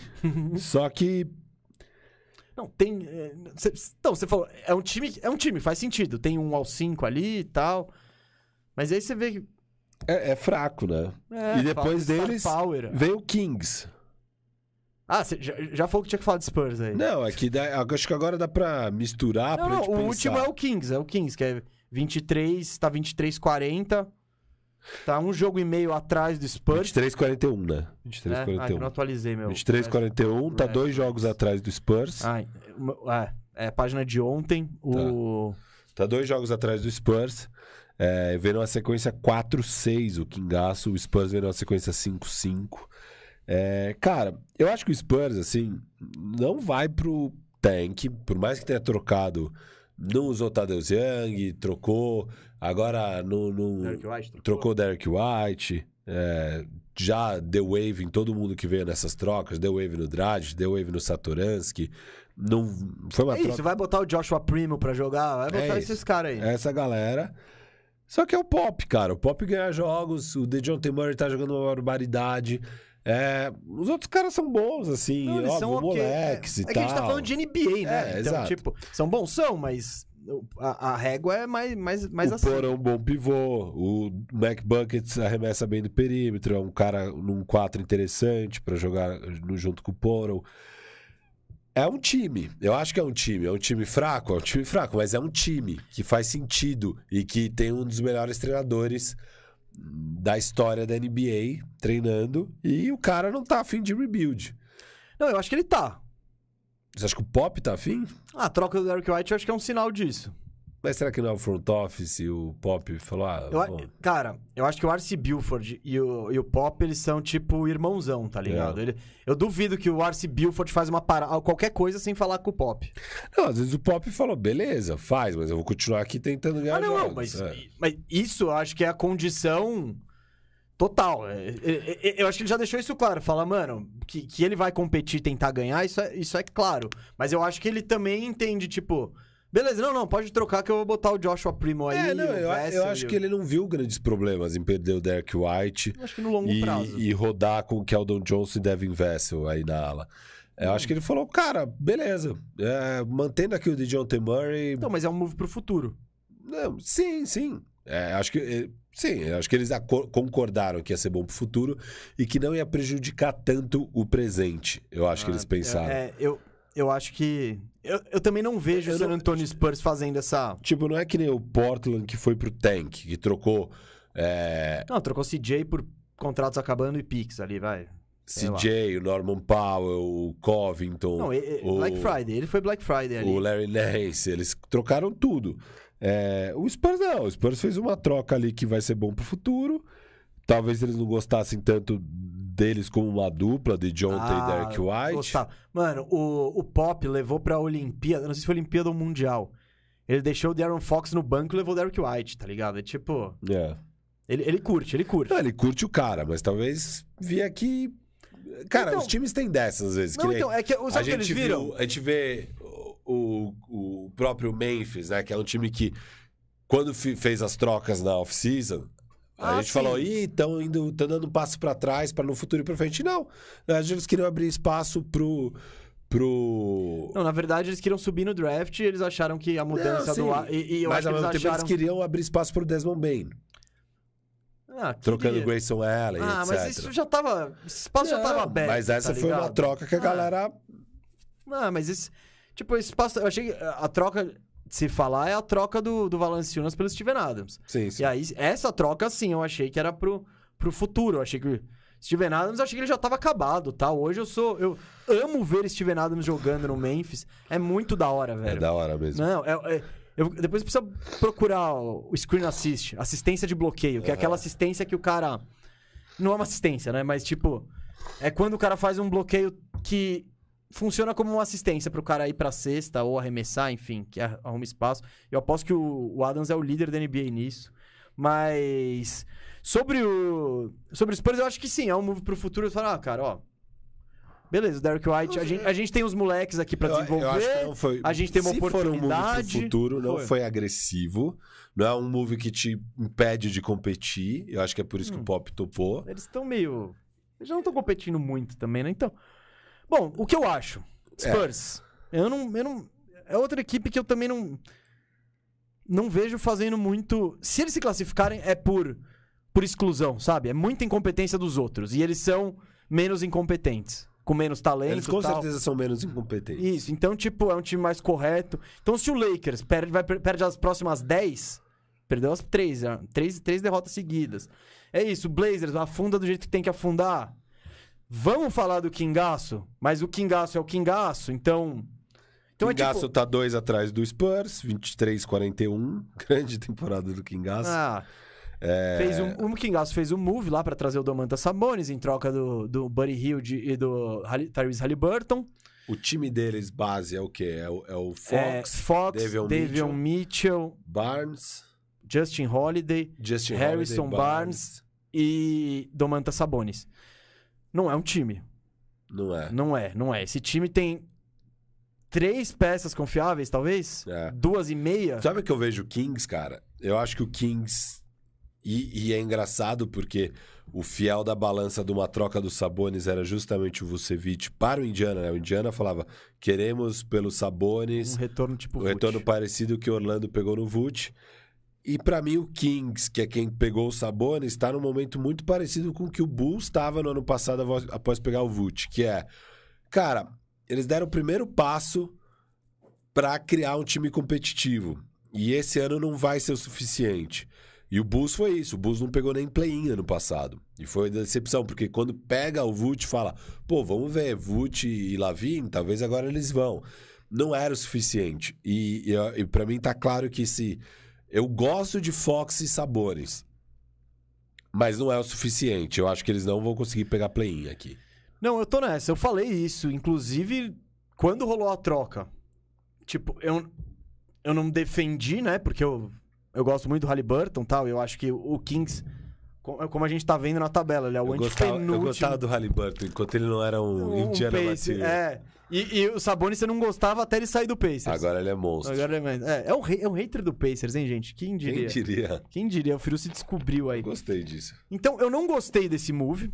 Tipo, conceitualmente, eu falo, tá, o Halliburton tem mais valor do que o Sabonis pra mim, porque, porque tem a questão do contrato, você pode manter ele por mais tempo, tal, ele tá no contrato de novato, te permite ainda ter mais cap space pra pagar outros caras, enfim. Não gostei por causa disso, porém, eu entendi o que o King estava fazendo. Eu entendi que o King estava ah, galera, ó, vamos, vamos, vamos. Tipo que nem o Pericasso, só que sem um Zion da vida. Ah, gente, ó, cansei. Vamos tentar buscar um oitavo lugar tal. E foi o que eu disse na hora. Eu falei, meu, do que eu tô vendo aqui, tá legal, o Sabonis é interessante, mas tá faltando time. Espero que esse seja o primeiro passo pra um all-in. Aí é, vamos dar É. pique futuro, vamos dar porque essa equipe é ruim. Como, você- como equipe, assim, meu, Davion Mitchell, ele ofensivamente ainda é muito fraco, ele é muito inconstante, pode vir a vingar. Não é um cara que tá num, num patamar que você já fala, não, legal, esse aqui é meu É, dois não, do primeiro futuro. ano do cara. Não, não, não. Mas é um cara já de 22 anos também. Sim, mas, sim. tipo, é, primeiro ano do cara, então você não tá garantindo que seu futuro é ali. Ele pode ser um sexto ano, pode, pode virar um dois titular. Pode, pode. Ele é ex- excelente defensivamente e tal. Mas ainda é uma incerteza. Essa ala ali, puta, jogando Holiday, Jeremy Lamb, meu, tá uma. Tá uma temer, tá temeroso, temerosa a situação ali. Eles trouxeram um pouco daquela Pacers culture. pra- É, é isso. O Jeremy Lamb você gostava, é o único Pacer que você curtia na vida. Não, eu tinha um caso com ele no Fantasy, mas eu não gosto dele como ah, jogador. então é isso. Então, É, não, no Fantasy eu acho que ele pode ser produtivo se tiver uns minutos, mas. sim, ele nunca tem minutos e sempre se machuca. É, É, exato, ele é podre. Então, É, igual todo Pacers, né? O Pacers é podre. ó, hater, hater demais. É, hater podre de demais. saúde, O cara- é uma pena. é muito hater. Ó, o Brogdon voltou aí, meteu 70 pontos Ó, no o Brogdon fantasy. perdeu. Eu fiquei assim, uma temporada inteira falando ele, não, o Brogdon. Ele, não, esse ano ele tá saudável, esse ano ele tá saudável. Perdeu aí 20 jogos, sei lá quantos jogos. Não, o, Bro- o Brogdon eu acho que se o Pacers estivesse em outro momento da temporada... não teria perdido tanto. Não, eu acho que não. Acho que É. não. Porque esse Aquiles aí ele voltava... É, Aí ele jogava 15 minutos mais 10 jogos fora, relaxa aí. é. Então, mas agora ele voltou com tudo. É, mas voltando pro, pro, pro Kings, eu acho que ainda é um time muito bagunçado. É, eu acho que a defesa, se achar e É, pegar o play-in. Mas tem coisa. Eu, tem coisa interessante. Eu lembro que a gente fez o programa logo depois da troca, né? Que foi bad, Good Vibes All Around, que eles ganharam do Minnesota. E foi legal, tava todo mundo engajado, o ginásio tava bombando. Aquilo lá foi um, né, uma faísca, né? Não, não, não, não- era. Não, não procedia muito assim. É, eles, eles têm as coisas pra mexer aí, né? Tem muita nesse- coisa pra mexer. É. Então, Inclusive o time- Rachão Holmes ali comendo moeda de banco. troca, né? É, exato. Você não vai jogar o Rachão Holmes com, com o E tem Sabonis. time aí precisando, hein? Mas ninguém vai dar muita coisa, hein, pelo Rachão. Ah, mas caía bem aí nos contenders do leste que não tem pivô e que tem que enfrentar Embiid.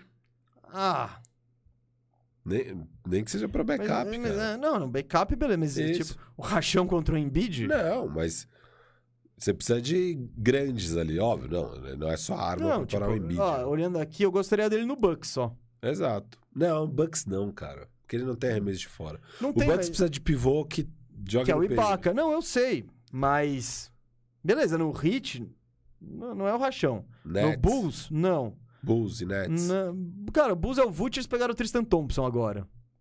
Tipo, então também no, no Rachão, ah, legal, mas ele não vai jogar 10 minutos, É. né? Tipo, não, não é pra isso que ele vai ser contratado. Não, não. Então não tem muito. Cavaliers, não. Celtics, não. Raptors, não. não. Raptors. Ah, mas então, você vai gastar Rachão. coisa pra pegar o Rachão? É. É tipo uma melhoria marginal É. do que eles têm. Que eles nem jogam de pivô, eles É, não, nem não querem jogar troca, com pivô, Não tem então. troca ali, não tem troca. ali. Não tem, não tem.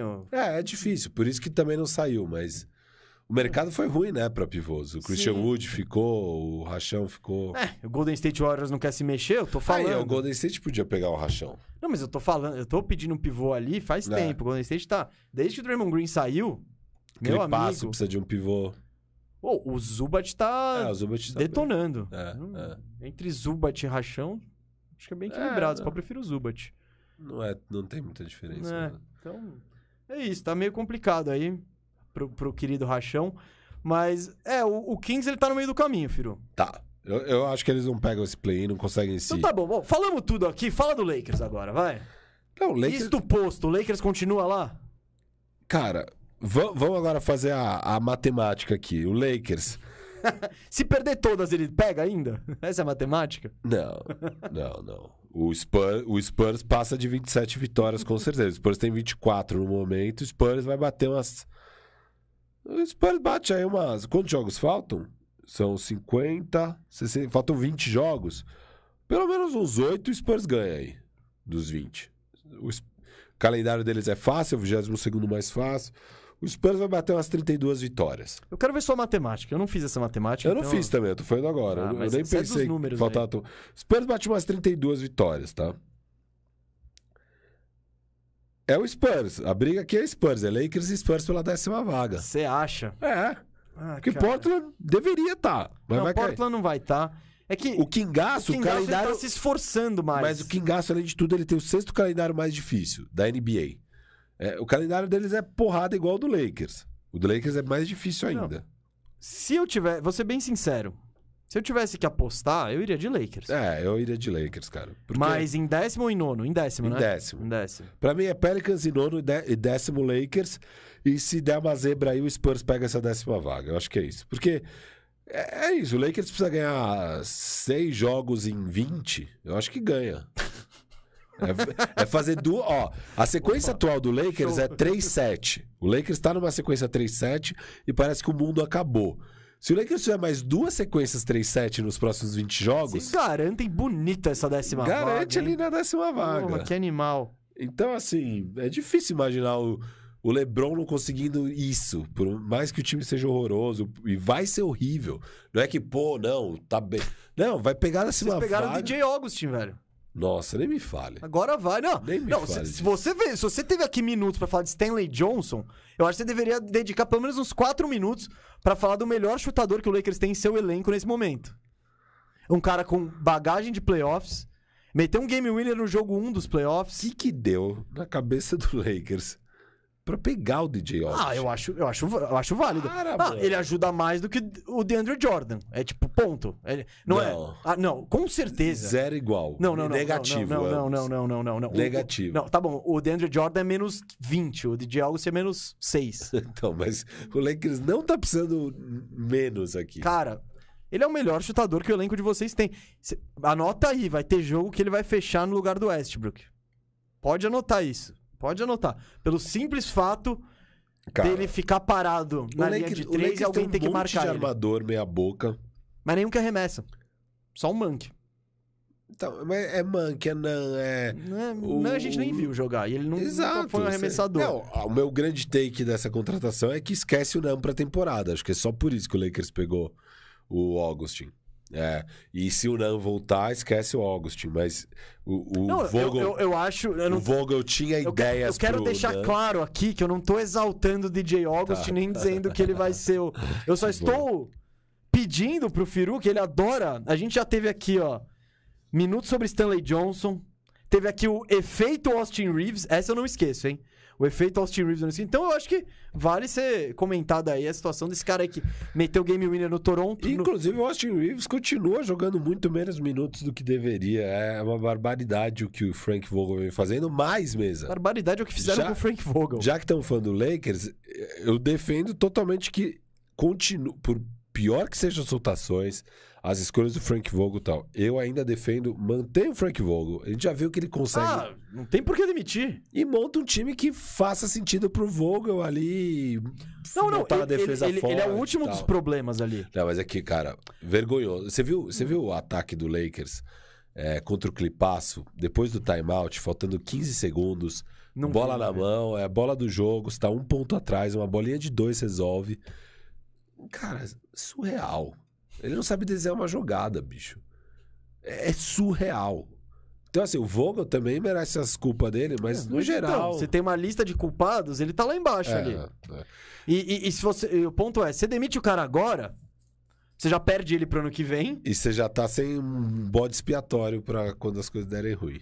Ah, Já, já deram ruim, né? Então É. é, meio que. Mas o meu, meu ponto é, tipo, você pode botar o, o Pop, o Phil Jackson e o Spolstra tudo junto ali. E nem assim vai arrumar o time. É, já deu ruim, mas você tá no nono, você ainda tá com a ilusão de, ah, não, se voltar o AD, talvez a gente pegue playoffs.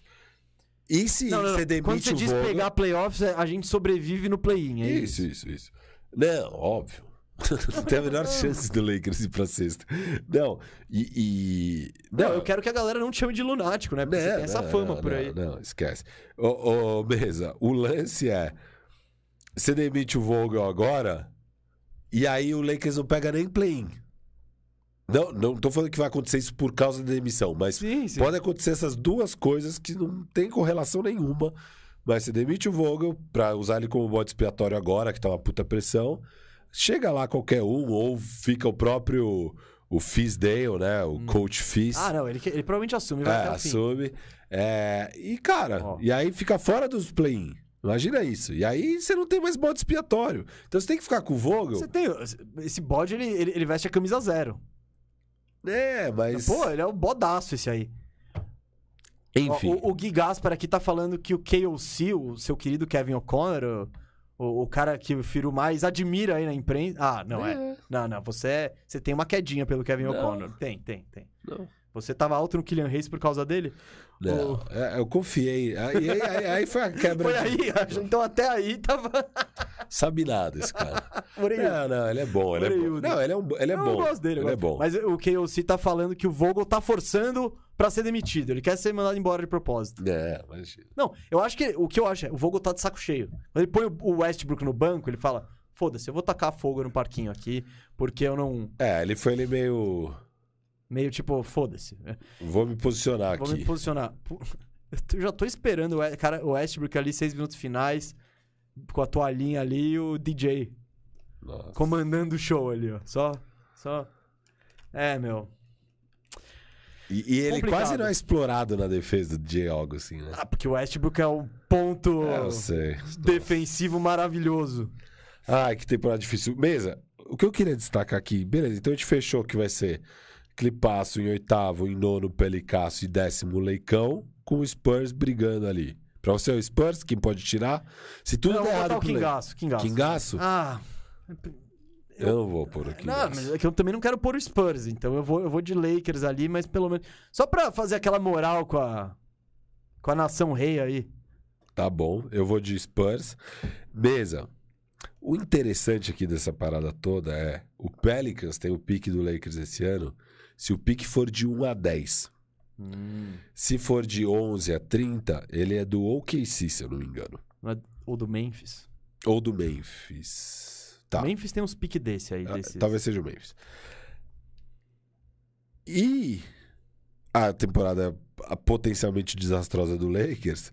é, o Pelicans enfrenta o Lakers duas vezes na reta final. O jogo 74 e o jogo 77 são entre os dois Valendo o times. pique. Valendo o pique. Esses dois jogos, o Pelicans vai com tudo pra arrebentar o Lakers e mandar eles pra fora do play-in pra ficar no top 10 ali, né? Cara, situação LeBron. Você vê ele largando mão em algum momento? Não. Tipo com Anthony Davis. Anthony Davis eh, vai eu acho voltar, que o LeBron vai volta? sempre jogar pra ma- se manter ali no play-in. É, eu acho que ele acredita que ele jogando o Lakers fica pelo menos no play-in. E, e torcer pro Anthony Davis voltar bem, eles tentarem algum splash aí nos play-in e pelo menos jogar uma série de playoffs. O LeBron não, não tem nenhuma motivação pessoal pra ele parar, porque é isso. O Lakers não vai ganhar um pique. Não, não, não. É, É, é pistolar. A, motivação É, pessoal não. é se poupar. Ele quer jogar, cara. O, Le o LeBron não. sempre quer jogar. O LeBron é fominha, ele quer jogar. Ele tem o recorde pessoal dele, o total de pontos que ele pode Ah, bater isso, os caras. Isso aí ele. É. Tipo. Não, eu, eu, eu também acho que ele vai jogar até. Ele só para de jogar se não tiver chance de uma matemática e tal. É, eu acho que o. Ou se, sei lá, o Lakers emendar 10 derrotas seguidas, ele não aguenta mais olhar pros caras e falar: chega, vou pra minha câmara ali de criogenia e passar um ano lá. Mas eu acho que ele joga tal. Mas, sei lá, bicho, sei lá. Eu tô, tô, tô achando interessante. Eu, eu viro e mexe, eu ponho nos jogos do Lakers ali pra ver um drama. Você tem assistido mais que eu. que você por motivos diferentes, né? É. Você. Cara, o Westbrook, eu, eu vi um o jogo, jogo. contra o Pelicasso, por exemplo, eu me recusei a ver. Eu falei, ih, lá vem pau do Pelicans, cara. Não, não vou ver. Não, eu, eu tava vendo. Acho que se bobear foi esse jogo mesmo, cara. Eu tava olhando pro Westbrook. O Westbrook ele não sabe mais que jogador ele é. Não, ele perdeu. Ele não sabe mais o que ele, o que ele sabe fazer em quadra. Foi- é muito doido a transformação do Westbrook nessa temporada. Porque, cara, a gente sempre soube os defeitos do Westbrook. E por conta disso eu não queria ele no Lakers. E vou- acho que quase todo mundo achava que era uma decisão ruim do Lakers. Mas ele tinha suas virtudes. E cê- a, a- a grande questão era, pô, como encaixar as virtudes dele com esse time do LeBron e AD, porque o encaixe é ruim. Mas ele é uma sombra do que ele Não, tinha de bom, ele, ele assim. tava- esse ele não último tem mais jogo dele. Que, é, não, esse cara. último jogo dele que eu vi. Cara, ele tá com a bola no perímetro, tempo no relógio, não tem Lebrão em quadra. Ele dá o passe lateral pro THT, assim, tipo. Cara, quando que ele faria isso na vida, assim? E aí, ao mesmo tempo, aí umas horas ele acha, fala, não, mas eu preciso entrar também, né? Eu sou o Westbrook. Aí faz as lamb... Cara, ele, ele, ele, ele perdeu. Ele ele não sabe mais que jogador que ele é. Ele não Ele sabe. não ele sabe. Perdeu, perdeu. É muito estranho ver o Westbrook jogar esse ano. Não, é porque boa parte disso eu acho que tem a ver também com o declínio físico. O jogo dele sempre foi. Ah, o físico sempre foi a maior É, parte lógico, do jogo mas dele. Será que declinou tanto assim? Ah, cara, não finalizar no aro é tipo. Eu acho que sim. Eu acho que. Não, declinou muito. Se você pegar um- a temporada de MVP dele pra essa, É um declínio Tô falando do ano brutal. passado pra isso. Porque ano passado ele jogou muito na reta na ah, segunda é- metade. É, médio isso. Então, não. é- É que lá não tinha problema de confiança Sim. no, War- no, no, no Wizards. É Não, tipo, tô falando da parte física. estou num time horrível, eu posso fazer o que eu quiser. Não, eu sei, mas tipo... Eu não, eu não sei o quanto Não. físico dele caiu do ano passado É porque o ano passado você valorizou mais a temporada dele do que eu. Ah, eu acho. Ele, Não, foi, cara, eu juro. ele foi um All-NBA, se eu não me engano. Beleza, ele já foi MVP também. Não, não, não. Você- ano passado... Sim, ele teve a- aquela arrancada do Não, Wizards, não é foi uma animal. arrancada, é uma arrancada. Não, mas eu tô falando arrancada porque aquele leste nojento, sabe? Foi tipo, uma beleza. arrancada. E não é que eu empolguei com a Não, temporada. você empolgou. a- a- os, eh, os- o colegiado da NBA, da NBA, os votantes, elegeram ele como um dos seis melhores armadores do ano. Ele virou um All-NBA. Ele foi do terceiro time, não foi? Vou pesquisar isso agora. Pesquisa, eu, não- eu não- nem tenho certeza do que eu tô falando, mas eu tenho quase certeza que ele foi ao NBA. Não, eu tô perguntando pra você. Vamos lá, não, tô, tô, tô, tô buscando. Eu Temporada que ele foi. 2021, certo? É, ao NBA. Tô abrindo aqui. Eu acho que o Westbrook foi, cara. Eita, Terceiro É hora de time. pop-up aqui. Vamos lá, tá- já fica com esse. Mesa. Calma aí. Primeiro time. Olha o inimigo da tecnologia. Segundo time. Não, o Bradley Bill entrou. Palhaçada. Não, pra, pra você. Eu, eu acho. Eu, eu, Não. eu botei o Bradley Bill antes do West pra gente discutir isso no bandejão, inclusive. É, palhaçada. É que você é um Westbrookista. Eu É. sou um anti-Westbrook. Quem ganhou os jogos foi o Westbrook. Não, não cara. foi. Não foi, mas tudo bem. Então, mas eu acho que já tinha um declínio físico e tal. E, e agora você mistura o declínio físico com a falta de confiança. Então, tipo, o cara já não salta mais a mesma coisa. Então ele já chega menos inteiro no aro. Aí, pô, é mais difícil finalizar. Então, eu acho que é. Cara, o- basicamente só puxei isso aqui pra falar, meu, eu fiquei. Eu tô ficando impressionado em ver como esse maluco se perdeu, assim. Tipo, É, se perdeu total. E pelo menos agora, finalmente, ele deu a declaração falando: É, eu não tô jogando bem. Não, ele, ele há duas semanas falou: pelo que eu fiz na carreira, eu mereço. titular, Não, não, não. Eu é, mereço finalizar os jogos. É, não, pô. Aí sim, nesse caso, eu acho que a pessoa tem que ter humildade de entender. Ah, humildade aí, ó. Ó, ó, a virtude. É, então, mas é que é isso. Eu, não- eu não acho que o cara que é foda tem que ter humildade, que Mas é uma West- falsa modéstia. Não, mas o Westbrook, você tem que ter humildade de reconhecer os seus erros, sabe? Isso sim. É, e aí, eu pediu- nem acho então. que é humildade isso, acho que é o bom senso. E o Westbrook não estava tendo bom senso, porque ele estava de fato Mas em jogando geral, mal. o cara humilde tem mais chance de reconhecer isso do que Tá o cara marrento, né? Tá, Tipo, tá bom. né? Então, você que é o marrentão do programa. a galera que tá falando, velho. Que galera falando. Não, a galera falou, gente, eu vou ter que pedir de novo pra vocês falarem aqui, ó. Não, eu só eu não vou eu não, eu não vou ver o chat ao vivo mais não. É, se, se vocês acharem que eu sou marrento, escreve nos comentários. Isso, isso, boa, boa. Vamos, vamos deixar essa discussão do marrento pros comentários. Diz aí quem. Absurdo. Se tem gente marrenta, quem é o marrento? Quem é mais marrento? Todo mundo é humildão, a gente é tudo humildão. Vamos, põe, põe, põe isso nos comentários, Vocês por se favor. importam com isso, além de tudo? Humildade é uma virtude? Comente abaixo, sabe? Tipo, Uma besteira. Ó, besteira. O louco é ser marrento mesmo, é aí que tá o true greatness. É, enfim. Encerramos? Mas, é, sim, é incrível o Westbrook. E vamos ver se pelo menos agora que ele reconheceu que está mal, se ele acha um jeito de melhorar. Sim. Mas vai, vai dar certo. O que, que ele pode fazer? Ele, não pode sabe arremessar. Ele pode Não, virar o sexto homem e jogar com, com 20, sem 20, LeBron. 20 minutos por jogo. 20 tá minutos sem LeBron, tchau. Não, beleza. Pronto. Tá uma bela solução. Não, tá. Então, e vamos testar essa humildade de Russell Exato. Westbrook. Não sei porquê. Ele Eu LeBron ele- esquece. Ele LeBron só dá pra jogar ele LeBron, LeBron de, de pivô, aí ainda dá pra sobreviver nos minutos. né? Mas aí fica uma várzea, né? Tipo. Não, eu sei, tem que ser pouquíssimos minutos. LeBron e Westbrook junto tem que ser pouquíssimos minutos, porque vai ser LeBron na 5, isso acarreta em outros problemas, blá, blá, blá, Sim. beleza. E o resto é eles separados, cara. Não, não tem segredo. Muito triste, hein? Né? Lamentável. Essa temporada foi bem triste. Cara, ganhou aquela bolha lá. Teve a pandemia que deu quatro meses pro Lebron ficar lá na. na- na- nas- AD, né? Os dois, né? Os dois. Eles ficarem, mano.